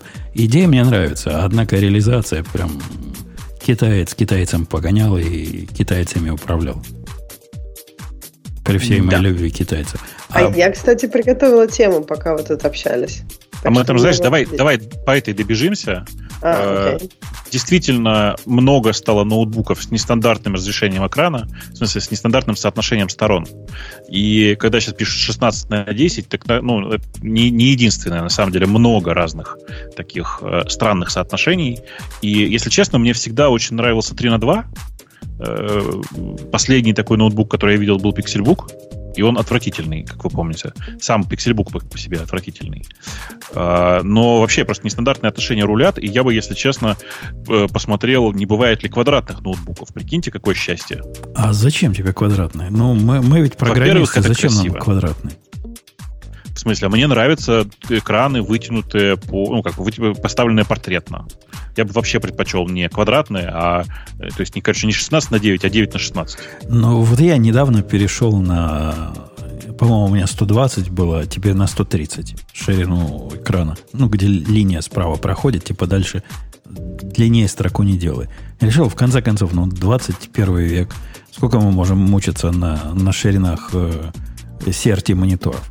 Я правильно 130. понимаю, что у тебя в следующем веке будет 140 ширина, да? Возможно. Возможно, дорасту до 140. 130 это самое большее, что влазит у меня по ширине на 13-дюймовый дисплей с размером фонта, который маленький относительно, но чтобы комфортно смотреть было без очков и на самой плотной резолюции, самом плотном разрешении. Поэтому мне ширина важна. А высота, ну, ну влезет функции хорошо. Зачем мне много туда? Ширина, ширина рулит, Бобук, зря ты. Я бы наоборот делал их более продолговатыми. Ну, э, на самом деле и тот, и другой вариант меня устраивает, просто мне нравится нестандартная пропорция экрана. Прямо они мне нравятся вот, визуально. А, и, и вытянутые, а, и, и втянутые всякие. А ты видел специальный экран они показали для вот этой системы? Это я не у тебя подсмотрел? Как он называется? экран. Тик-так, тик-тук. Ну, какой-то такой есть. Э, а, Samsung показал экран, который вытянут, да, в, в, который в телевизор, режиме. Телевизор, да, как, практически. Да, это телевизор, да, телевизор. Э, он прям он подключается ко всему подряд, но на самом деле только ну, к интернету, в смысле, ко всему подряд. И предназначен в основном для того, чтобы смотреть э, сторис из, из Инстаграма и, не знаю, записи из ТикТока и из Снапа. Ну, идея прикольная сама по себе, то но вообще люди, показали на прошлом цессе, то есть не люди, на этом, а люди на настолько, настолько дебилы, которые фотографируют вертикально, что мы им уже дадим вертикальный дисплей, чтобы наконец все успокоились. Мне кажется, что пройдет еще лет 10, и ты привыкнешь к тому, что нормальное положение экрана как раз портретное. В смысле, не в телевизоре, а из-за того, что в телефоне все так, э, многие производители контента перейдут на вертикальный режим. То есть, ну, на портретный режим. Ну, окей. Так сейчас уже и потребители это контента, мне кажется, постепенно. Ну, то есть этот контент потребляется с телефона, а там нормально вертикально смотреть, что. Э, ну да, я как раз про это и говорю, что нормальное положение телефона в руке, оно вот вертикальное. И, как следствие, контента становится все больше и больше под вертикальный экран. И я уверен, что там, ну, подождите немного, выйдут фильмы, перемонтированные старые фильмы, которые перемонтированы под вертикальный режим. Кстати, если никто еще не, не начал, срочно займитесь. По-моему, неплохая идея. На Ютубе же много уже всякого контента в вертикальном режиме. Ну, кстати, YouTube не очень хорошо адаптирован для вертикального режима. Нет, вот э, контент, у них много рекламы, мне кажется, появляется в вертикальном режиме. Просто, наверное, у всех рекламы нет, а у это еще есть. Поэтому у меня это заметно. оплаченный аккаунт, поэтому да, я не вижу там рекламы, слава богу.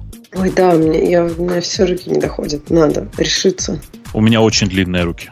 Дошли. А я тоже себе взял вот эту пробную версию. Похоже, на ней останусь. Буду дальше платить.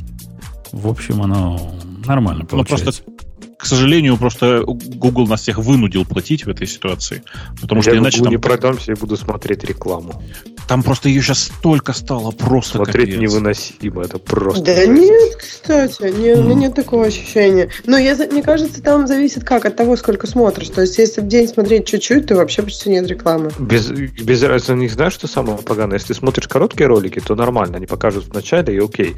Они стали в середине втыкать, и вот это просто выворачивает. Ой, да они давно ну, уже втыкали есть... в середине, конечно. Да, но я к тому же, может, я просто раньше не смотрел там ролики какие-то более-менее длинные. Но если смотришь что-то там дольше пяти минут, то они обязательно вкорячат посреди рекламу, и они как-то вот, как будто вот на зло они выбирают. Они, они же могут проанализировать, ну вот, не знаю, затемнение долго, да, что туда можно ее вставить. То есть, ну, как по телевизору, то есть в логические моменты. Нет, они ее воткнут вот прямо посередине. Человек, человек открывает рот, пошла реклама.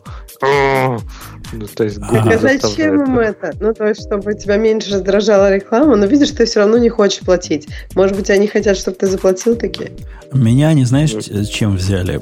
В какой-то момент все мои рекламы стали сдвоенными. То есть э, он показывает один из двух. Сначала один ролик, я должен его посмотреть, сколько там секунд 15 сделать скип, потом второй ролик. Я его должен либо досмотреть до конца, либо значит, еще могу скип сделать.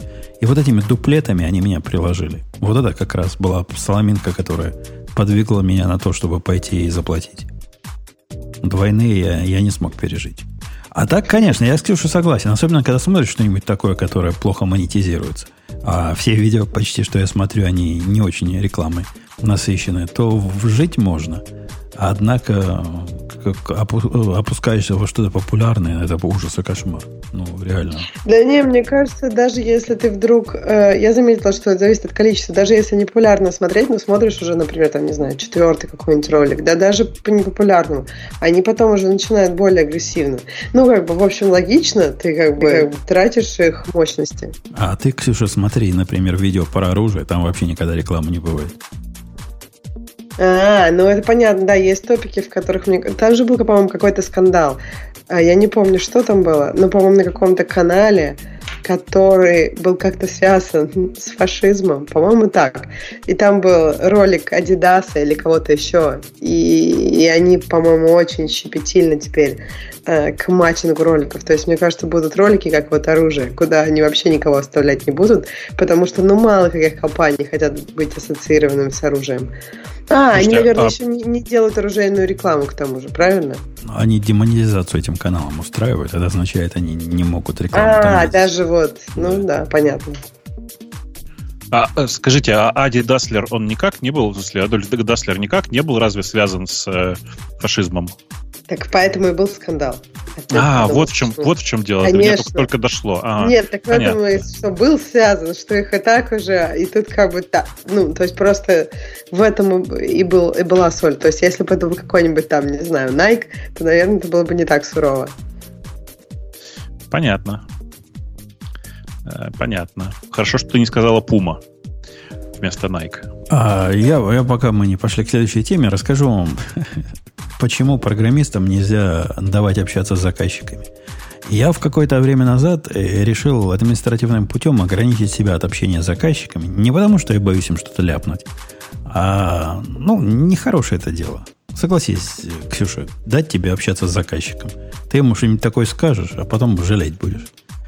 Я Не, ну, поэтому... я-то нормально, Ты а есть, нормальный. да, много, а, а- а я, не я, я ненормальный оказался, потому что я поручил тетке, тетке нашей быть фильтром.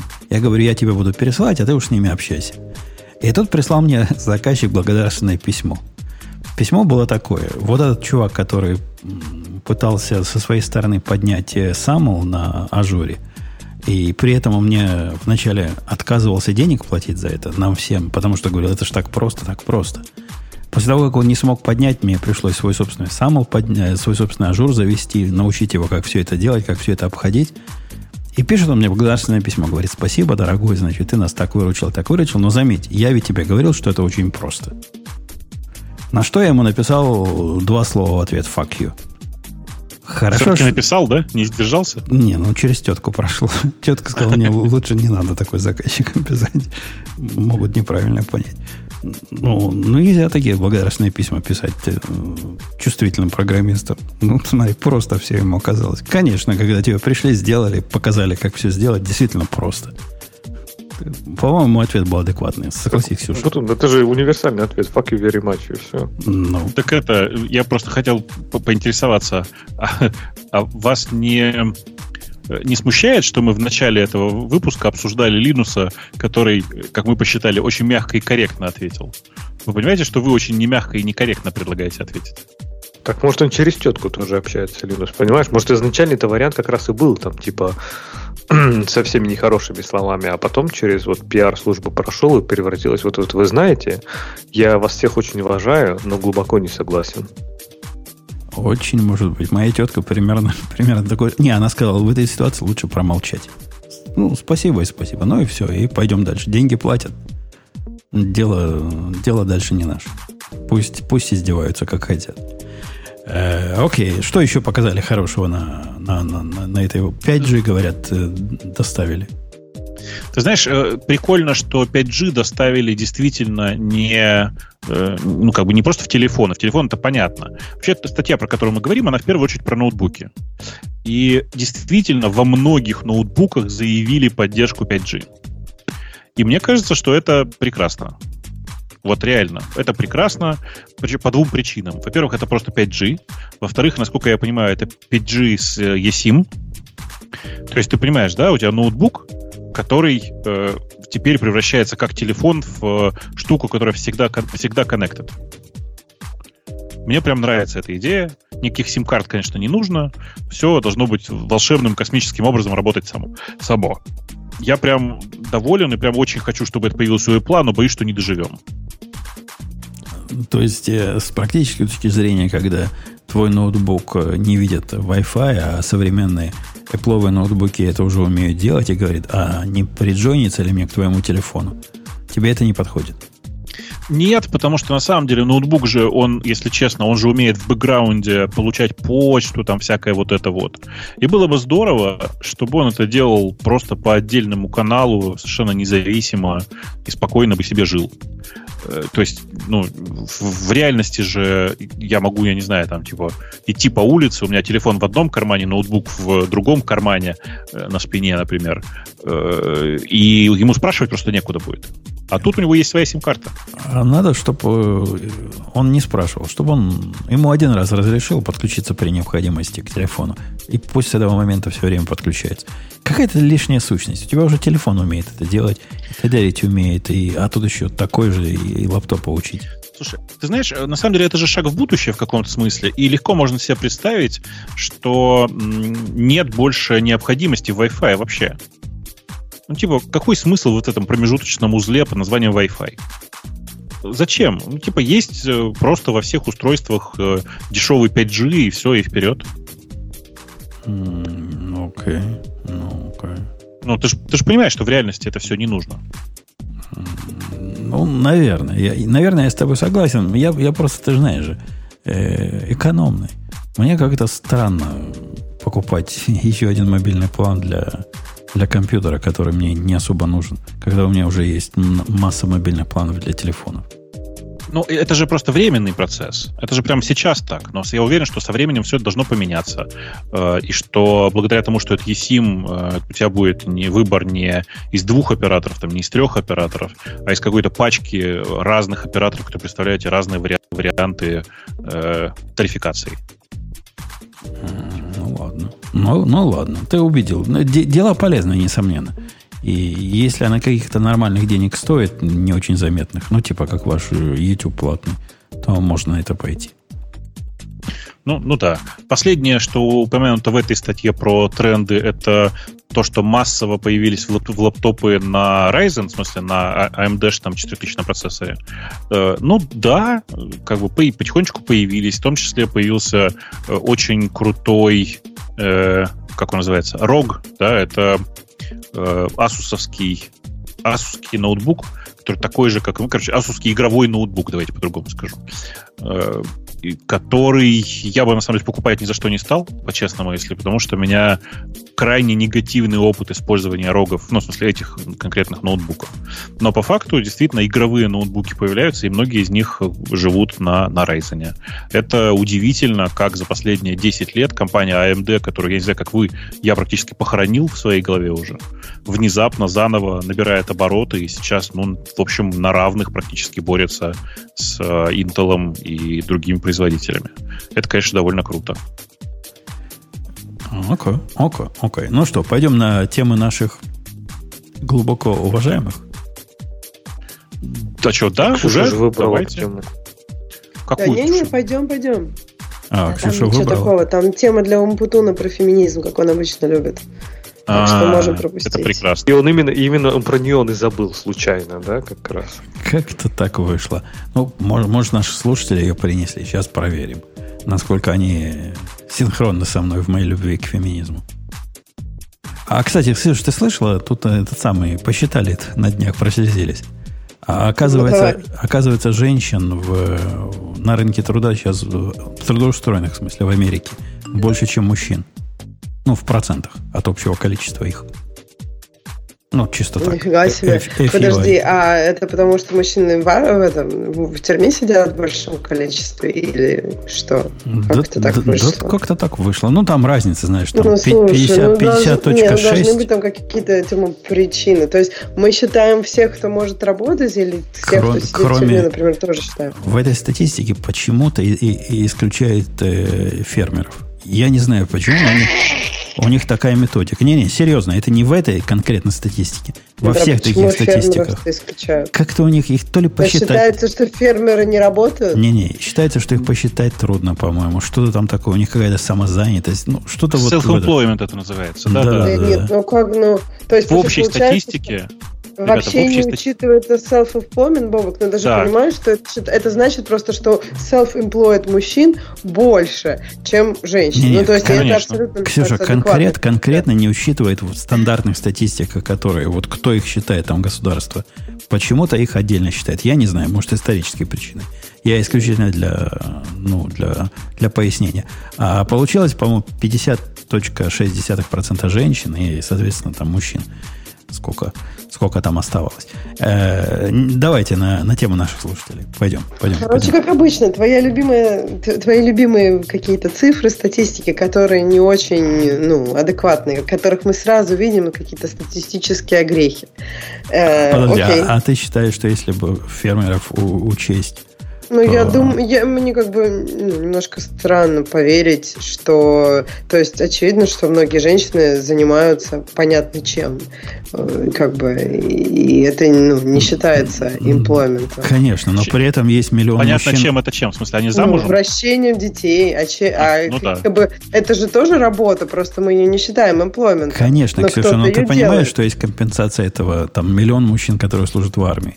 Есть там, не знаю, 2 миллиона мужчин, которые сидят в тюрьме. Подожди, а вот. а разве в Америке за... Ну, за тюрьму-то понятно, никто тебе денег не платит, но за армию разве в Америке не платят деньги за армию? А, я, я не знаю, является ли это с точки зрения вот этого Министерства труда трудоустройства. Ну да, да, нет, я согласна, что ты имеешь в виду. То есть, если мы возьмем всех мужчин, которые, как бы, да, может, не какое-то не классическое трудоустройство, что мы получим? Мне кажется, мы получим цифру, что, ну, мужчин наверняка работают больше. Но я никогда не говорила, что там, не знаю, женщин вообще не работают. То есть я не понимаю, что статистика это тебе говорит. Это бальзам на душу, если тебе. Я рада за тебя. Не, ничего, Но... ничего не говорит. Я попал на нее совершенно случайно на Hyper News, где как раз обсуждалось э, вот что, что что так много работать стало. И, и там, там же главное не, не конечный результат, а кривульку рисовали. То есть кривулька в сторону того, что женщины все больше и больше работают. Э, давайте по, по поводу ну, так я не знаю, сто лет назад, до сто лет посмотреть, конечно, раньше вообще нельзя было работать. Ну, здорово, я только за. Я, я вообще считаю, что с каждым днем положение женщины уменьшается. Сто лет назад я бы тут не сидела такая умная и права качала. А, наверное, бы там... Сидела бы просто... У тебя... Пятый борщ за день бы уже готовила. Ты просто подкаст вела бы с кухни. И чтобы ноги не, ноги не перегревались, э, нога стояла в тазике. Я, между прочим, на кухне. Что... я, я по звуку догадался, поэтому так и пошутил. Прошло сто лет, и я все еще на кухне. Э, всегда осматривайте, просматривайте свои зависимости, говорит нам э, кто, кто бы это ни говорил. И, а до этого я вам это говорил. А вы меня тут за дурака считали. Леша тут меня всячески критиковал за то, что я параноик.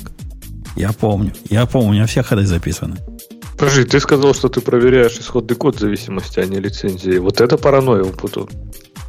Окей. Okay. То есть я все еще параноик. Достаточно всего лишь исходного кода э, завис... лицензии проверить, а все остальное трава не расти. Я, кстати, знаете, прочитав эту статью, я прочитал тоже, по-моему, с Hackis News, что ли, как-то я на нее попал. Э, прочитав эту статью, задумался, что, кажется, на самом деле очень нужно уже сделать прямо инструмент такой, который, знаете, будет заниматься отслеживанием, отслеживанием частоты лицензии твоего продукта который просто рекурсивно пройдет, пройдется по всем зависимостям, который возьмет из э, э, типа системы зависимостей для твоего конкретного языка, э, проверит, что все лицензии выше, подходящие там, тебе по, ну, по, к твоей лицензии, или просто в конце концов разметит, что смотри, ты тут собираешь э, статический бинарник, так вот у тебя лицензия теперь принудительно GPL. Ну и там Бол... всякое такое. Оно уже есть. Он уже как, есть. Как называется? Uh, GitHub slash pivotal slash license finder. Не-не, это, эту штуку я знаю, она не работает во многих случаях, потому что, ну, как она такая, она ручная, как бы. Это же, это же не автоматическая система для всего. Ну, ты ее запускаешь, правильно? И она сканирует твои зависимости. Э, она скани... Я очень плохо помню, как он сейчас, как он сейчас работает. Или ты хочешь, чтобы прям при, сборке ну, тебя что пытался? Нет, ты прям должен запустить, хочу типа проанализировать, он тебе проанализирует. Мы его используем прям почти постоянно. Я просто помню, что... Я понимаю, просто я думаю, что он неплохо работает для Java. Он очень ужасно работал, когда я это последний раз смотрел для Python. Прямо очень плохо. Э, причем он как-то, знаешь, он там причем очень странно. Он типа проверял зависимости то не в локальных библиотеках, а только в э, установленных. Понимаешь, да, разницу между локально лежащими и установленными? Mm-hmm. И что-то еще такое. Ну, то есть он прям совсем такой. И, если честно, он из, из позапрошлого века. В смысле, что сколько лет этому проекту? 10, наверное, уже, да? Ну, много, да, да, да. Он, ну, на Руби еще, понимаешь? Ну, тем, да. тем, тем, тем более. Тем, тем более. Не, Да, он, да. так- он, да, там, наверное, есть проблемы, проблемы, но, в принципе, он, по крайней мере, для таких мейнстримовых языков, он более-менее работает. Ты, ты на самом деле прав, что в смысле действительно есть такая. Я почему-то совершенно про него забыл, но я помню, что когда я его смотрел, а это было года три, наверное, назад. Это капец, конечно. Это прям такое. Ну, было, было, страшно, короче. Э, И надо просто сделать, сделать новое, современное, модненькое, на Go написать, вот как все теперь любят. Чтобы один бинарничек раз и все работает. А потом, естественно, пере- перелицензировать эту, этот, этот э, бинарничек под GPL и над всеми вами ржать. И так как он везде будет включен в зависимости, чтобы проверять зависимости, то автоматически весь мир сделать open source под GPL. Точно, точно, класс. На самом деле вы понимаете, да, что вот вся эта статья, она в первую очередь из-за Go. А год, а год, а за что? Из-за статической линковки. А, ну окей. То есть, э, я давайте для остальных объясню. Смотрите, в чем проблема? Библиотека, которую э, человек использовал в своем продукте, была под BSD лицензией, а стала э, GPL v3 или AGPL v3, что в данном случае совершенно не важно. Э, и что произошло в результате? Ты собираешь бинарник, и на этот бинарник автоматически распространяется самая строгая из лицензий, которая, собственно говоря, есть в твоем бинарнике. Так как Go собирает все статически. И получается в результате, что твой код распространяется от, от GPL лицензия, потому что, ну, потому что, потому что есть там модификации, в смысле, есть, это не просто чисто собранная библиотека, а используются модификации для всего подряд. Я бы на самом деле сказал, что в мире Go нужно запретить GPL и другие вирусные лицензии. То есть то, что у меня все проекты мои под MIT, это нормально. Это можно, да? Все в порядке. Ну, ну, ну да, ну, Ну, да, я ну. думаю, что да. Окей, окей. Э, Кстати, в мире Go очень такое трепетное отношение к э, тому, чтобы была лицензия, была правильная лицензия.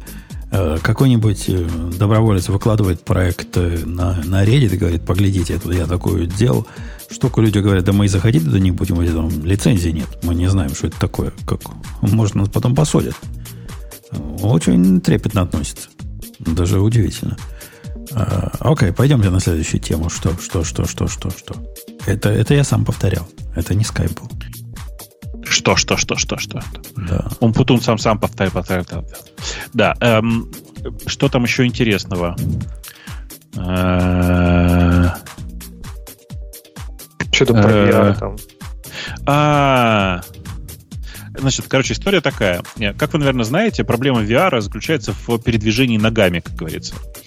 То есть, э, э, если ты на тебе надет шлем, и ты как бы должен ногами дойти до какого-то помещения, то ты должен физически находиться, ну, ты должен ногами в виртуальной реальности дойти до какого-то помещения, то в физической реальности ты должен находиться в огромном, в огромной комнате. И желательно без всяких проводов, ну, естественно, без проводов. Э, И, ну, это прям большая проблема всегда была. То есть, типа, для того, чтобы симулировать э, физическую, виртуальную реальность размером 100 на 100 метров, у тебя должна быть комната размером в каждую сторону 100 на 100 метров. То есть даже больше, чем та оригинальная э, виртуальная реальность. И это всегда была проблема. Э, э, э, Нет, это пер- первая мысль. Вторая мысль.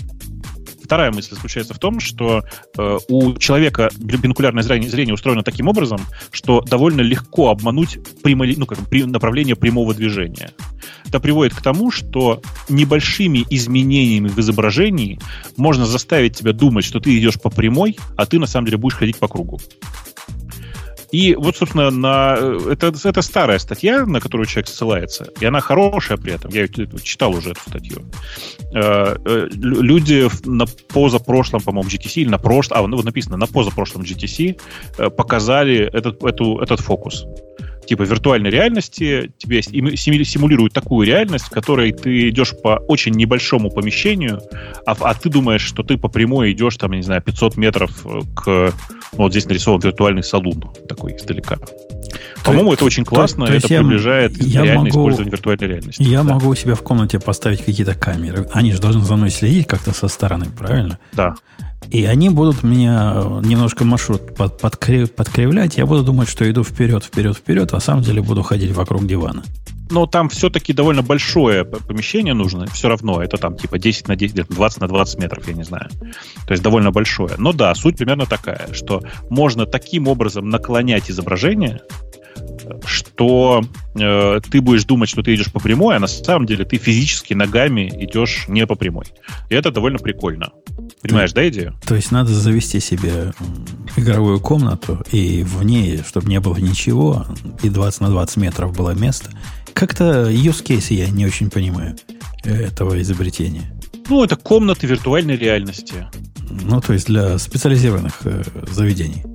То есть, как игровые клубы раньше были, ну, блин, 20 на 20 бобок комнаты для каждого, это как-то все-таки сурово, понимаешь? Даже если это будет чья-то комната, которую снимать, может, все-таки 10 на 10. Вот 20 на 20 это прям ну, много, слушай, я, я, нет, я, я, я, я не знаю, я не готов сейчас сказать, какая реально, какого реального размера должна быть комната, но типа вся идея, по большому счету, она вот типа, да, это как бы вот такая была статья. Э, это довольно прикольная э, как сама, себе, сама по себе история. В этой же статье описывается, опять же, если я правильно помню, э, я, простите, не очень хорошо помню, идея управления виртуальной реальностью через как он называет, как, как сакады по-русски, через мерцательные движения, как быстрые движи, передвижения зрачков знаете, да, что на какой бы объект вы ни смотрели, у вас глаза очень быстро перемещаются из точки в точку, осматривая большое количество всего. И э, очень прикольная была идея про то, что вообще-то можно не ходить, можно сделать такую систему, в которой ты идешь туда, куда смотришь глазами, ну, типа вирту- виртуальной реальности. То есть ты, у тебя шлем повернут вперед, ты смотришь глазами вправо, но у тебя глаза все равно довольно быстро двигаются, и этого достаточно для того, чтобы ты передвигался в нужную сторону. Ну, короче, почитайте статью, она прикольная. Я не уверен, что нужно читать э, этот сайт Road VR. Гораздо интереснее посмотреть оригинальную статью. И, кажется, у них была презентация видео. А, э, я повторюсь еще раз, я сейчас эту статью не перечитывал. Для меня эта статья очень старая. Возможно, я где-то был неправ. Здесь вам лучше самим все-таки посмотреть. А вообще опасная идея, если двигаться глазами, ты забудешь, как это двигаться по-настоящему. Выйдешь на улицу и глаза вперед, а стоишь как дурак на месте. Ну, э, в, ну, ты прав. И больше того, я такую, такую проблему наблюдал, когда, я, по-моему, рассказывал много раз, в старых VFX шлемах, когда в Doom играли, там для того, чтобы двинуться вперед, нужно было голову вперед наклонить. И типа, ну, наклон головы вправо вызывал поворот в виртуальной реальности. Человек очень быстро к этому привыкает, и люди, которые там сидели и э, совершали жест рукой для того, чтобы обойти столб, или наклоняли голову для того, чтобы э, обойти столб, или там наклоняли голову вперед для того, чтобы пойти на светофоре, в, в моем мире это прям реальность. Это, я видел много таких людей. Ладно, ну, в общем, короче, посмотрите статью или посмотрите хотя бы само видео. Вообще, вся тема развития VR сейчас страшно интересная, потому что люди пытаются решить, ну, накопившиеся проблемы, что ли. Решить то, что сейчас происходит с э, VR, превратить это в то, как мы это читали у какого-нибудь Лукьяненко или у Гибсона. То есть превратить это все-таки в продукт из э, странного набора технологий. Мне кажется, это очень круто. Следующая да. тема, говорит нам комментатор, расставляет все точки над «и» в вопросе, как выйти из редактора, который умеет только бибикать и все портить. Правильно? Это тот же редактор? Да, да, да, да, да. И это прямо гениально. Значит, ребята на гитхабе собрали огромный совершенно э, документ со всеми, как им кажется, способами, как выйти из э, Вима. И больше того, там прямо реально все решения есть. Например, там есть аппаратный Vim-киллер. Ты видел? Ну, вы будете смеяться. И я когда-то тоже так выходил из Вима. Нажатием кнопки Reset лет 30 назад. Мой любимый, мой любимый все равно стоял. Эти, я помню, ну ладно, можно же Windows поменять. Ну, то есть там же есть несколько окошек, и, ну, то есть, вот, допустим, и поменяешь просто окно. Зачем тебе? А как, если ты в шеле, если ты сидишь в шеле ну, удаленном, в шеле. у тебя нет других окон? Не, ну ты зашла там, например, А, если нет других, так ну, другой. Ну, или вообще и... окон нет. У тебя один TTY, и больше никаких других нету, и никогда Подожди, не будет. А если ты дропнешь этот SSH connection и новый сделаешь, все же будет окей. Какой Ребята, какой SSH connection? Конечно, это локальная машина, на которой только Unix, у которого открыт только один TTY. Это же нормальная история в 90-х годах. Нет, ну в принципе да, ну да, но у меня уже был какой-нибудь Linux, конечно. Нет, я да, я, я не про Linux. Короче, у меня в, в этом списке способов выходить, э, конечно, есть самый любимый. Это э, ну, типа escape, двоеточие, восклицательный знак, суду ребут. О, нормально. Это, это, нормально, это да. прям, прямо отличный. По-моему, отличный. Э, Есть маковский способ. э, Command Q терми и э, клик, клик на кнопки Terminate. Он действительно хороший, хорошо работает. Блин, что же кашлю сегодня весь день? И мне очень нравится пассивный способ. Просто уйдите. Как бы, Примите это как должное. Да, да, да, То да, есть да. То есть, это э, что Нет, мне- примите как должное там другое. Оставайся в Виме. Вот это прими как должное. Вот это да. Не, мне, мне очень нравится с тайм-аутом. То есть, типа, ты ставишь тайм-аут, 10 минут работаешь, а потом он сам выходит. Удобно же. Это как техника помодора практически. Там, причем тайм-аут рандом есть. Вот это вот самое классное, я считаю. Тайм-аут рандом это просто гениально. Никто не знает, когда он выйдет, но в какой-то момент он, конечно же, выйдет. Да, на самом деле, если вы, если вам надоело читать, даже не так, если вам не хватило того, что написано в самом этом э, файле, то обязательно за- загляните в pull request и issues, там тоже парад ю- юмора и некоторые довольно смешные, прям мне, мне прям нравится. Там Короче, даже это- есть Kubernetes Way, как мы обсуждали сегодня с утра. Вот даже такой есть способ. А, Я просто на всякий случай молодым нашим слушателям, у него есть более э, прямые способы выходить. Не обязательно вот так. Есть, есть правильные способы. А какой? А каким пользуешься, пользуешься, ты? Э, Нажимаю Escape раз 10 сначала. Ну, на всякий случай. Так. Потом... А, я, я никогда не знаю, сколько нажимать. Потом пишу двоеточие. Потом пишу Q... X, по-моему. Я не помню, пальцы помнят. Там что-то с Q надо писать. Нет, ну можно просто X, если ты хочешь сохранить все, что ты сделал, и Shift- выйти. Shift- Можно, Shift ZZ можно. можно Нет, только- просто только Q нет, выйти, например. Shift-ZZ это только для Vim. Если у вас э, не текстовый редактор э, 6M, а текстовый редактор 6, то ZZ не поможет. Во, видите, то есть мой способ, мой способ выйдет. Двоеточие, и что Да, дальше? да, вы- да, Escape, двоеточие и Q или X. Все будет работать. А, а QX у меня для Нет, надежности. нифига, нифига, не все будет работать. Если Ну, вы сейчас случайно перед этим что-то нажали, хоть Господи, что-то, Случайно. Ну, ну, Бобок, ну что значит случайно? Ты, у тебя уже Его пальцы помнят. специальный знак. Escape. вос- этот, нет, в- восклицательный знак нужен, Ксю- Ксюш, я вот что хотел сказать. А, ну да, Что кстати, после Q восклицательный знак нужен. Может быть, действительно пальцы помнят, а я нет, а сейчас я куда-нибудь зайду, да, наверное. Да, наверное, у ми-. У меня точно 100% пальцы помнят Q восклицательный знак. Вот. Так у прям тебя, гарантирую. значит, не пальцы, потому что ты же не пробовал сейчас. А зачем? Мне не надо. Я просто знаю, что пальцами нужно написать, написать в конце восклицательный знак. У меня прям вот руки помнят. Я сейчас проверил просто, и у меня руки помнят Q восклицательный знак. Просто, а так, как ты сказал, escape двоеточие Q, Да, и нет, Q восклицательный знак. Ну да, да, да. Да-да. Иначе будет вопрос. Ну, он, он спросит там что-то, по-моему, если будет Да просто... нет, он Q. просто, он просто не выйдет, если ты изменила файл. А, ну вот, ну, либо, да, надо будет это. А зачем ты, как э, лошара, открывал файл, если ты его не меняешь? Значит, тебе надо А. еще остаться в Виме немножко. А Нет, если ты его открыл, меняешь, а им там- его меняет. Конечно. Не надо думать, как бы. Вот ты знаешь, ты недостаточно религиозен. Не думай, что ты меняешь файл. Vim меняет файл. Понимаешь? Главное, чтобы файл был готов меняться. Ты всего лишь инструмент в input моде Vim. Вообще, в принципе, не ты выходишь из Вима, а Вим выходит из тебя. Э, Окей, окей. Пойдемте дальше на наши темы. Наши темы, наши темы. Так. э, По-моему, мы все обсудили из того, что здесь есть, нет? Нативный редактор Go для Mac OS проник случайно на Hacker News, который наделал там... Мне вот это количество неадекватного шума, который он наделал, видится удивительным. Там в восторге и... Ксюша, закрой уши. Закрыла? Там мальчики стоя про- просто, просто от восторга писают. Я не знаю, что делают девочки, но мальчики это делают точно. При этом редактор, э, закрытая бета, никто его не пробовал. И если почитать ответы автора, его там спрашивают, чувак, а можно сюда GoFMT прикрутить? Он говорит, нет, нельзя. А Ему говорят, как? А так говорить нельзя. Мы в первой версии концентрируемся на базовой функциональности, а это еще первой версии нет. То есть будет ли оно форматировать, непонятно, но во всяком случае ни, ни Go FMT, ни, ни Go Import, ничего этого подключить нельзя.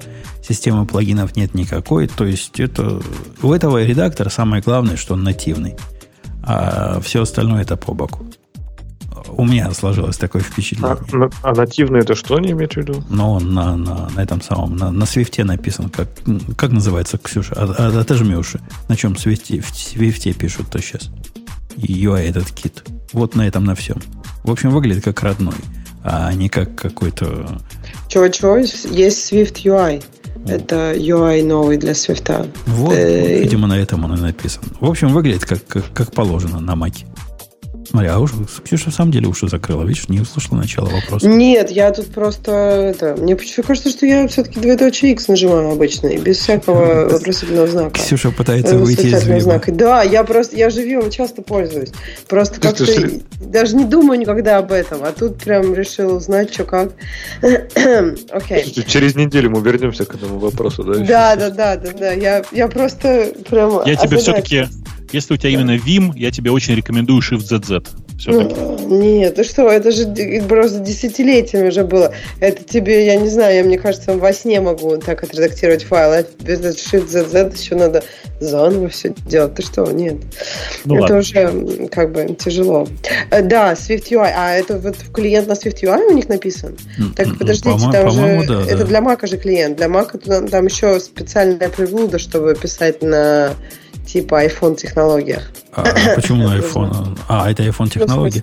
Ну, iOS технологиях, да. А, может, я путаю, но что-то он там модные слова. Он какой-то угу. какой-то модный очень разработчик. Все это только для Mac будет работать. Не-не, он код SUI он, он про другое, про то, что визуально блоки выделяются в очень красивые такие куски. Знаешь, если ты на ифе стоишь, то у тебя очень красиво выделяется весь этот блок, и ты его можешь свернуть, ну, там, сфолднуть и всякое такое, и это прямо очень красиво. Э, вот он про это говорит, не, не про Swift UI. Он как бы код из UI, mm. это у него вот про это. О, да, код из UI. Нет, а интересно, кстати, на чем написан. Ну, наверное, уж не на Go, правильно? Не-не, я про Swift я читал у него в ответах. Все это на а. нативно свифтовых UI написано. Он там хвастался этим.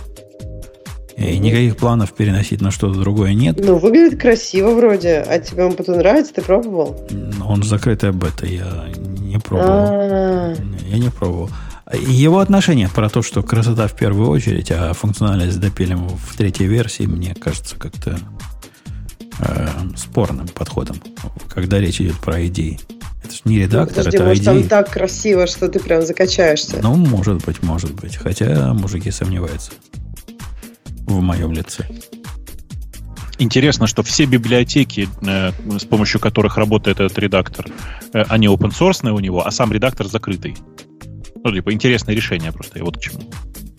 Ну, ни, ничто не мешает так делать, если ну, лицензия не вирусная. Э, да. Э, другая новость про Kaggle, там действительно довольно интересная история. Э, дисквалифицировали команду чуваков, которые заняли первое место. Знаете, что такое Kaggle, да? Нет. Жень, ты знаешь, что такое Kaggle? Нет? Нет? Нет. Короче, это такой сайт, на котором проводятся соревнования для разработчиков. Ну, типичное соревнование выглядит так. Выкладывается dataset, э, и говорится, тот, кто лучше всех, и дальше, например, ну, типа там, загруппирует, э, не знаю, типа данные внутри этого dataset а систему по предсказанию там э, следующего поведения пользователя для э, этого dataset а и так далее, типа того ждет приз. И там назначается приз какой-то. Э, и, ну, ты, ты пишешь программу, она то загружается, и она, естественно, проверяется не на, те, не, на том дата, не на тех данных, которые у тебя есть до этого в датасете, а типа на отдельной выборке, как и положено, на тестовой. И получается результат как бы, ну, в смысле, в результате автоматически строится такой рейтинг, э, и победителю выделяются деньги. В этот раз э, победителя дисквалифицировали уже после того, как, э, по сути, он был выбран. Что произошло? Выяснилось, что победитель очень хитрый чувак, который множество раз, загружая свои решения, косвенным образом получил доступ к, дата, к, датовым, к тестовым данным тем, которые, с помощью которых проверяется, собственно говоря, э, твое решение. Э, и мало того, что он как бы эти данные положил, получил, он еще их засунул, естественно, по большому счету в код, довольно сильно обфусцировав сам код, так что было сложно понять, каким именно образом там происходит предсказание, ну, как бы prediction в, во, во всей этой системе, ну и так далее. Короче, чувак прямо сильно, как мне кажется, заморочился. Чуваки. А, а что, не, не молодец после этого, что ли? То есть это же, подожди, так работает машинное обучение. У тебя есть какие-то данные? Что хочешь с ними, то и делай. Главное, дай ответ. Ответ он дал. Нет, нет, подожди. А, ты прав, только у тебя в предпосылке есть ошибка. У тебя есть какие-то данные, ты говоришь. Да, но задача, которая перед тобой ставилась, это использовать только эти данные. Это в правилах это написано. Типа, у тебя есть данные, ты их не должен ничем обогащать. Никаких других дополнительных данных ты использовать не должен. Ну, тут, ну вот. знаю. Ну да, ну да. Но, в общем, нарушать правила, конечно, не Короче, он нарушил, но... нарушил правила, и это, конечно, очень смешно.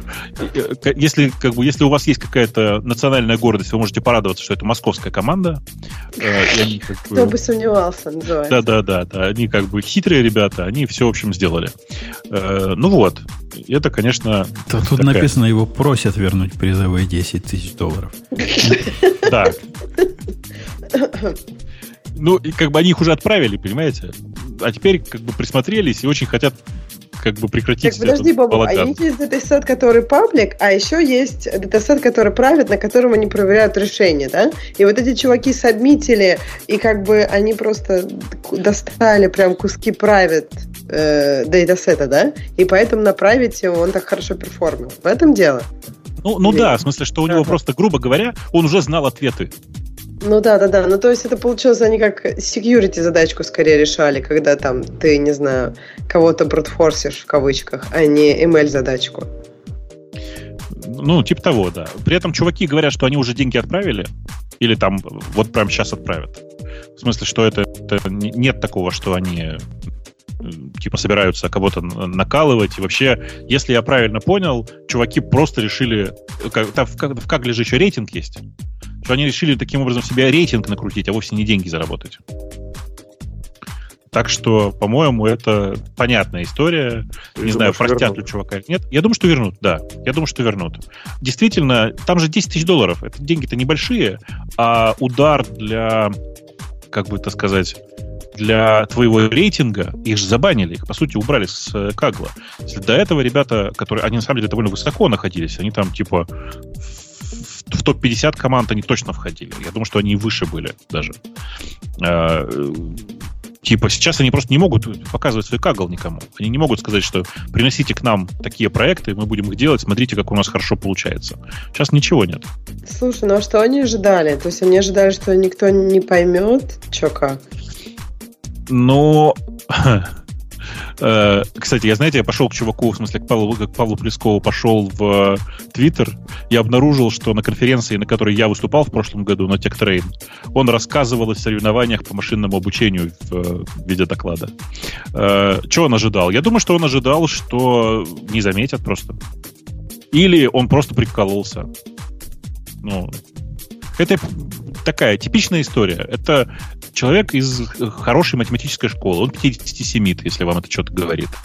Э, он э, много всего делал и действительно понимает, как работает э, как работает машинное обучение.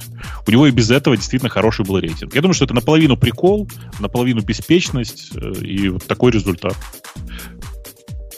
То есть, короче, никто не хотел, мне кажется, никого особенно нака- на, на, ну, накалывать. Это просто... Не, ну ты имеешь в виду, что это не про деньги история. Ну, конечно, 10 да, тысяч да, долларов да, это да. не такие деньги, которые этот чувак не может заработать. Я это думаю, понятно. что в преддверии Нового года это просто какая-то дурацкая, ну, дурацкая, дурацкий прикол, короче, это какой-то. Я по-другому сказать не могу. А, ну да, они тут извиняются во все просто прям говорят, не хотели мы. не, не, ну, то есть я тоже пошла к нему в Твиттер, и, и да, там прям искренние извинения. Короче, я думаю, что все хорошо закончится в конце, концов. Жаль, что команду, конечно, забанят. Э, э, в смысле, команду уже забанили. И его вроде бы уже попросили, так сказать, освободить помещение в э, компании, в которой он занимал кусок офиса. Я так, по крайней мере, понял. А, нет, из- из-за HTO. Ну, короче, чувак- чувака уже везде намекают, что ты давай это, уходи уже, сколько можно. Но мне кажется, что это э, ну, странная история, правда. И я не очень понимаю, за что так. Ну, чувак Слушай, ну, мне глупо кажется, пошутил. Я, нет, ну, во-первых, не говорю- нигде не говорю, что он глупо пошутил, он просто извиняется. Во-втор- И как бы непонятно. Во-вторых, мне кажется, ну, просто у меня нет уверенности, что одинаковое отношение к честности в разных странах. И то есть у меня ощущение, что некое есть как бы немножко другое отношение к честности. Ну, то есть как бы предполагается, что ты соблюдаешь правила. А если ты не соблюдаешь, то придет кто-то злой и, и ай-яй-яй. Ну, э, короче, я, я тут скорее к тому, что я не думаю, я, короче, я сильно проще отношусь к этой ситуации, я таких людей понимаю, Так я, я тоже гораздо, Раньше относилась, Бобок. я гораздо хуже отношусь к людям на Кагле, которые выступают не сами. Ну, то есть я, например, просто знаю, э, чуваки, если вы вдруг случайно это слышите, дорогие чуваки, которых я дважды уже ловил на том, что они э, регистрируются на Кагле, а потом нанимают людей для того, чтобы они вместо них на Кагле решали задачи. Чуваки, я вас знаю. Прекратите. Слушай, а, а что в этом, ну, в смысле, это, Рейтинг. конечно, нет, ну, понятно, ну, окей, а что, допустим, приходит к чувак к тебе на работу, ну, возьмешь ты его на э, период, там, Это- не знаю, на три месяца, э, и потом уволишь его, потому что он не способен, все. Тебе Ну, вообще, вот как ты думаешь, тебе рейтинг важен или может человек работать? Я поверю, что есть там, я не знаю, в сотни, в, в- тысячи там люди с хорошим рейтингом, но которые работать не способны. Ну, есть такие в спортивном программировании, например, Через три месяца ты этого не поймешь. Через три месяца ты этого не поймешь. Вот смотри, бывает как? Бывает, приходит Вот, человек. Ну, человек, если ни, одного, ни одной идеи за три месяца, ну, прям Нет, не нет, ну, поймет. ты не, не думай так. Нет, в смысле, э, грубо говоря, он, э, он входит там, типа, не знаю, в тысяч, в- он стоит в конце первой тысячи э, специалистов в этой области. А рейтинг у него набит такой, что как будто он в первой десятке. Понимаешь? И за три месяца ты можешь это не понять, потому что ты, что, у тебя большой проект, э, ты человеку выставляешь какие-то задачи, э, выдавать одну и ту же задачу разным людям, чтобы сравнить, у кого, ну, то есть устраивать внутренний кагл для того, чтобы понять Окей, ну, человек. слушай, реально ты считаешь, что вот этот рейтинг прям четко, вот если Ты знаешь- ты знаешь, да. Ты знаешь, для, для ну, конкретно, реально, кон- это же разные конкрет- проекты. конкретно для машин-лернинга это действительно часто, не, люди с высоким рейтингом на Кагле действительно выглядят для меня довольно привлекательными, тупо потому, что это, это не спортивное программирование, есть большая разница. Подожди, А. ну вот ты считаешь, что ну, наверняка есть способные люди, которые не дрочат каглы. Ну, я не могу поверить, что... Конечно, конечно, они есть, Наверняка есть конечно. люди в академии, которые просто вот там, там, PhD защищают вместо Кагла. Я понимаю, что есть такие, такие, такие, те, кто делает и то, и другое. Тут понятно все. Но просто я имею в виду, что, ну, может же быть так, плохой, ну, не такой шикарный рейтинг на Кагле, потому что ты его не задрачиваешь, что, например, способный человек. Да, Нет? так бывает. Но иногда бывают ситуации, в которых, типа, приходят два человека. Один средненький, и второй вроде бы средненький, но зато у него большой кагл. И ты смотришь и думаешь, о, вот как бы, ну, чувак же крутой, он может. Может, он просто на собеседованиях плохо как бы не очень себя ведет. И ты берешь второго человека. Первый уже ушел, естественно, он нашел себе другую работу. И это довольно частая, как мне кажется, сейчас ситуация, потому что на самом деле объективно оценить data scientist а ты не можешь. Ну, я даже, ну, я могу, наверное, я думаю, что. Подожди, А. ну как, ну то есть ты считаешь, что программерские собеседования как-то более-менее, а вот э, как бы Data Science собеседование немного хуже, но можно же поговорить с человеком, и как бы уровень его идей, ну, все-таки несколько виден, нет? Это только в отношении больших компаний. Ты не забывай, что бывает по-другому. У тебя есть компания, которая делает, не знаю, приложение под iOS. Там у тебя в компании работает 10 человек. И ты понимаешь, что тебе здесь нужно зажарить, короче, пойти в machine learning. Ты собеседуешь этого человека, ты собеседуешь его просто как программиста, потому что у тебя скиллов в email вообще нет. Ну, в этот слушай, момент Kaggle А ты уверен, что если ты такой маленький стартап, тебе нужен из топ там десятки кагла человек? Мне не надо из топ-десятки, достаточно из топ-100. Мгм. Но я тут скорее про то, что многие люди на рынке не могут оценить крутость. Да я думаю, что и я не всегда могу, понимаешь? Э, И, конечно, наличие присутствия тебя в каком-то рейтинге для многих э, довольно сильный аргумент. Слушай, ну вот в программировании, например, э, мне кажется, не так много рейтингов, по которым прям вот... Нет, ну есть э, рейтинги спортивного программирования, но мне не кажется, что они там активно используются именно во всех сферах. Если в программировании, что- Ксюша, они сейчас сертификаты носят с собой вместо рейтингов. Ты прав, Они- они играют эту роль, В да. ваших областях появляются какие-то. Ну, да, это просто зависит, наверное, от какого-то направления. Да. Эм, Что там еще у нас есть? Э, GPZ в очередной раз хакнули iOS, но там уже все закрыто, закрыто, закрыто, закрыто. Мне кажется, что все. Да-да, ты уже пойдешь на отрицательные новости. Мы тут, Ксюша, без тебя э, с Бобуком выдержали удар. Удар просто, да, били нас ногами, руками и другими органами, мужскими, женскими в чатике. А чатик у нас есть радио Ти-чат в Телеграме, в котором и вне эфира жизнь происходит. За то, что... Как ты там сказал, Бобук, нагло? Ты, ты как-то токсично сказал. Вот я как сейчас Я всегда токсично говорю. токсично сказал, что если у человека нет проекта на гитхабе, то тебе такой человек не интересен потенциально даже. Ну, я не так сказал, но я довольно жестко сказал, что, конечно, в среднем у каждого разработчика должен быть GitHub с э, какими-то видимыми ему, ему активностями. Если у человека нет э, GitHub, то я это воспринимаю как нечто подозрительное. А Началось это всего с моего невинного, мне казалось, замечания о том, что мне таки GitHub помог оценить квалификацию программиста. И нам просто образно показали, что мы с тобой дебилы. Ну, здорово, я рад любому мнению. Э, Здорово, что они такие замечательные. Я надеюсь, что они хотя бы настолько же состоявшиеся, как мы с тобой. Ну, м, Это сначала... в смысле, что, типа... э, Это в смысле, что если они такие умные, что они такие бедные в среднем? Почему строим не Нет, ходят? просто, ну, посмотрите, ну, есть же ситуации, когда у программиста есть работа, и в данный момент нет там... Ну, Да, не конечно, всегда хватает есть. времени на GitHub. Конечно, но это так же, как с Каглом выше. Э, При прочих равных я А, с- да. Гораздо легче возьму человека на работу, когда у него есть GitHub и есть что посмотреть. Ну, или если ты знаешь человека. Э, У большинства людей, которых я знаю и хотел бы нанять, хотел бы нанять, хотел бы хотел бы нанять, хотел бы нанять, хотел бы хотел бы нанять, хотел бы нанять. У явно, прям большинство прям с, очень большим ООМ в конце. Э. Окей. Ксюша, у тебя GitHub есть? Ну, вот так я и говорю, что про себя. То есть у меня есть, но у меня там какие-то очень старые вещи. То есть ничего такого вау у меня там нет. Ну, Ты Особенно пока менять нового работу не собираешься, поэтому тебе не важно. Да, то есть я говорю, что мне все нравится на моей работе. Если мне хочется покодить в выходные, то я скорее это буду делать с чем-то, с чем я игралась на работе. Ну, просто вот пока Слушай, так. а твой код, код разве не оказывается там во внешних библиотеках? Был, было немножко, сейчас нет.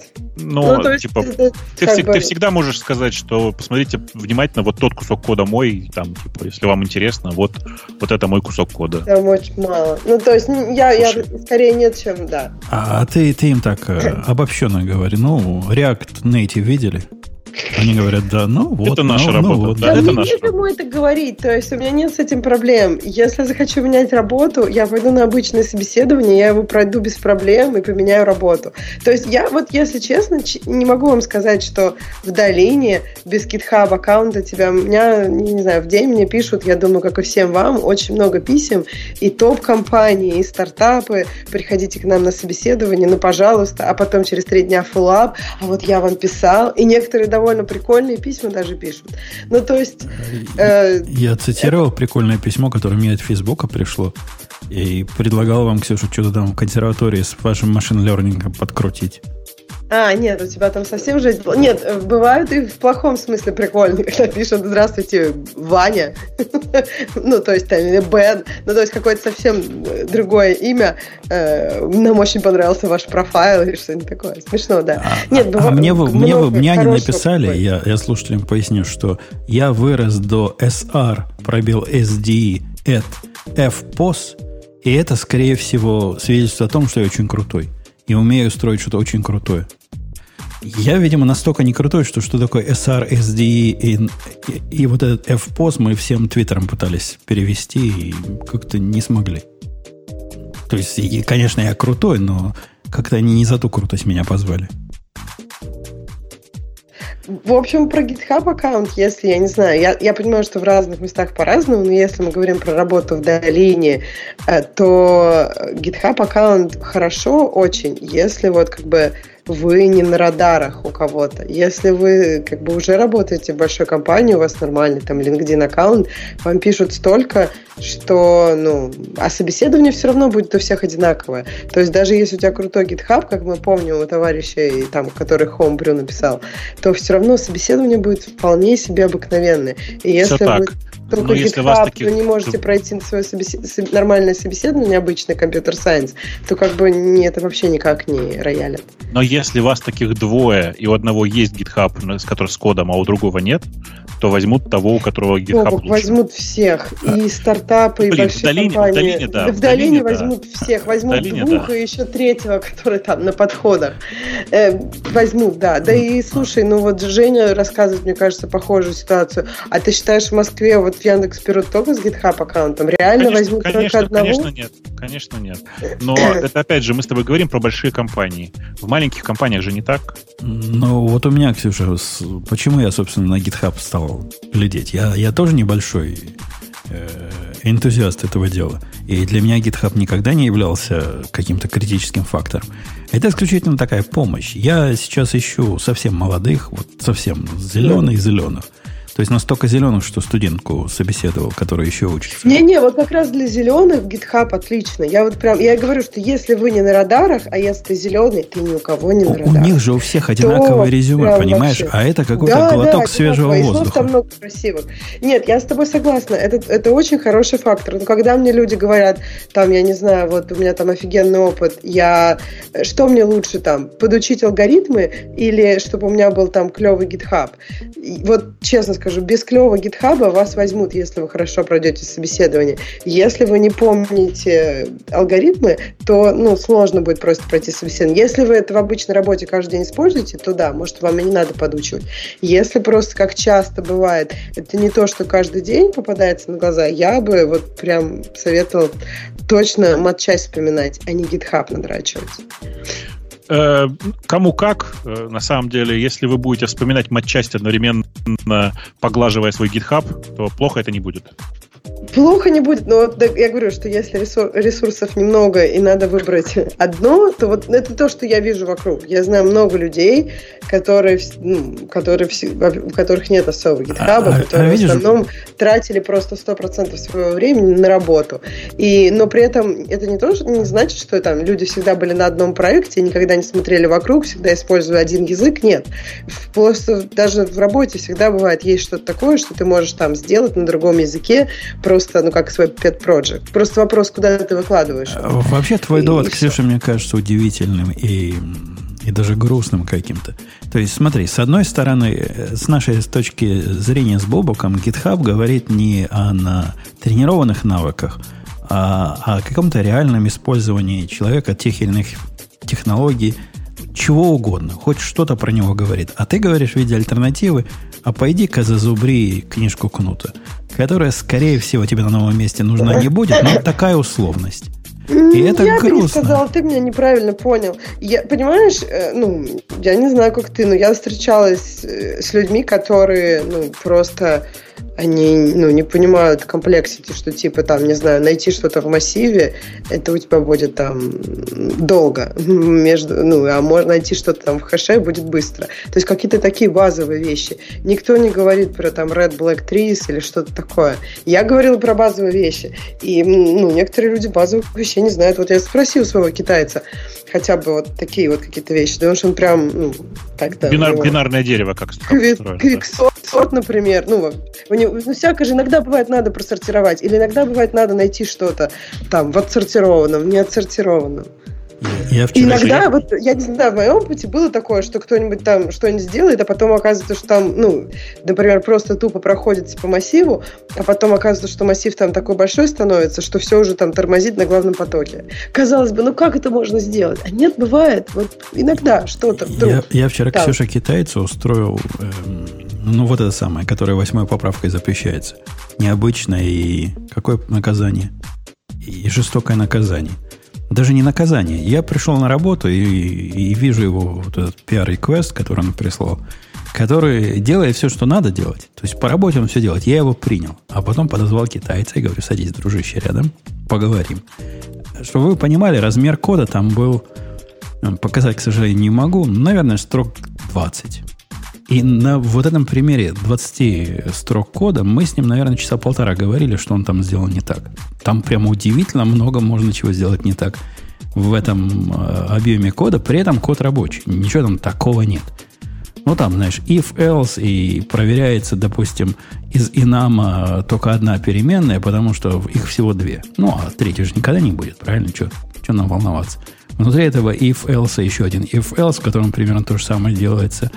И все это изнутри вызывает функции, хотя можно было просто функцию вернуть, ну, типа, как указатель на функции, потом вызвать один раз. В общем, там такого нам, нам надолго хватило. Ему было интересно. Хотя видно, что, да, не ожидал он, что из кусочка кода можно столько замечаний. Однако я, я, я, я рад, что не стал его на уровне ну, ревью это делать. Потому что, ну, такое делать глупо на ревью. Он только расстроишь человека. Код работает, работает. Не особо ужасно, не особо ужасно примем. Это, видите, меня гуглы научили принимать не до конца хороший код. Наконец-то, наконец-то у тебя, видишь, хотя бы новая какая-то привычка. Я хотела сейчас сказать, вот я согласна, что GitHub это хорошо. То есть я не говорю, что не надо, там, GitHub это клево. Но для меня почему-то это всегда был какой-то трейдов. То есть, например, я много времени потратила на курсеру там в течение последних, я не знаю, пяти, может быть, лет, шести. Просто потому что мне было очень интересно там. Там очень всего много. И многие люди выкладывают там потом свои ответы на GitHub ну, как бы, вот, это же, для меня это было, ой, мне надо это все оформлять как-то отдельно. То есть я, например, просто, ну, не выкладывала это на GitHub. Можно было, тогда, в общем, GitHub был бы живее, да.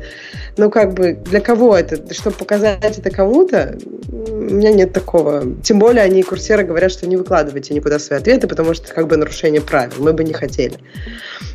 Эм, в общем, это тоже трейдов. И, ну, вообще, да, если вы думаете между ничего не деланием и GitHub, стопудово GitHub. Да, вообще, это, вопрос этот не должен у вас, дорогие слушатели, в голове вставать. Э, GitHub по умолчанию хорошее место какую-то свою идею проверить, прокатать. И не обязательно вылизывать до конца. Мы, вот эти злые интервьюеры, вовсе не смотрим на, на идеальность вашего кода. А как вы мыслите, как вы делаете, но ну, все равно это не скрыть. Ну, то, что вы сейчас скрываете от GitHub, на GitHub не выкладываете, потому что стыдно. А представьте, как будет стыдно, когда я вас как, вас как китайца рядом посажу и начну полтора часа за 20 строк кода мурыжить. Будет то самое необычное и жестокое наказание. Ну что, на этой оптимистической ноте нет, да? Мне кажется, да. И, и я согласен. Да. Э, все были в, в ассортименте, кроме Грея. Ксюша опоздала на целый час. Когда это прекратится? Когда ты перейдешь часы? Ну, так это скоро обратно переведут, и все будет. В марте, в марте да, все обратно. Марте уже, уже, уже Правильно, в марте. Не, пере, не переводи уже. Что часы-то зря переводить? Да, что два раза вставать. Скоро уже март. Точно. И DigitalOcean, а мы с вами до следующей недели будет опять обычный выпуск, хотя в этот раз мы тут без тебя сильно, Ксюша, про Kubernetes глупости говорили всякие. Пока, до следующей недели. Пока. Пока. Это шоу создано при поддержке Digital Ocean. Digital Ocean – провайдер доступного облачного хостинга. Всего за 55 секунд и 5 долларов в месяц вы можете создать свой облачный сервер в одном из дата-центров, расположенных в Нью-Йорке, Сан-Франциско, Амстердаме и Сингапуре, и управлять им с помощью простой, интуитивно понятной панели управления или воспользоваться мощным мощным API. Начните прямо сейчас. Введите промокод RadioDefist при регистрации и получите 10 долларов бонуса на аккаунт.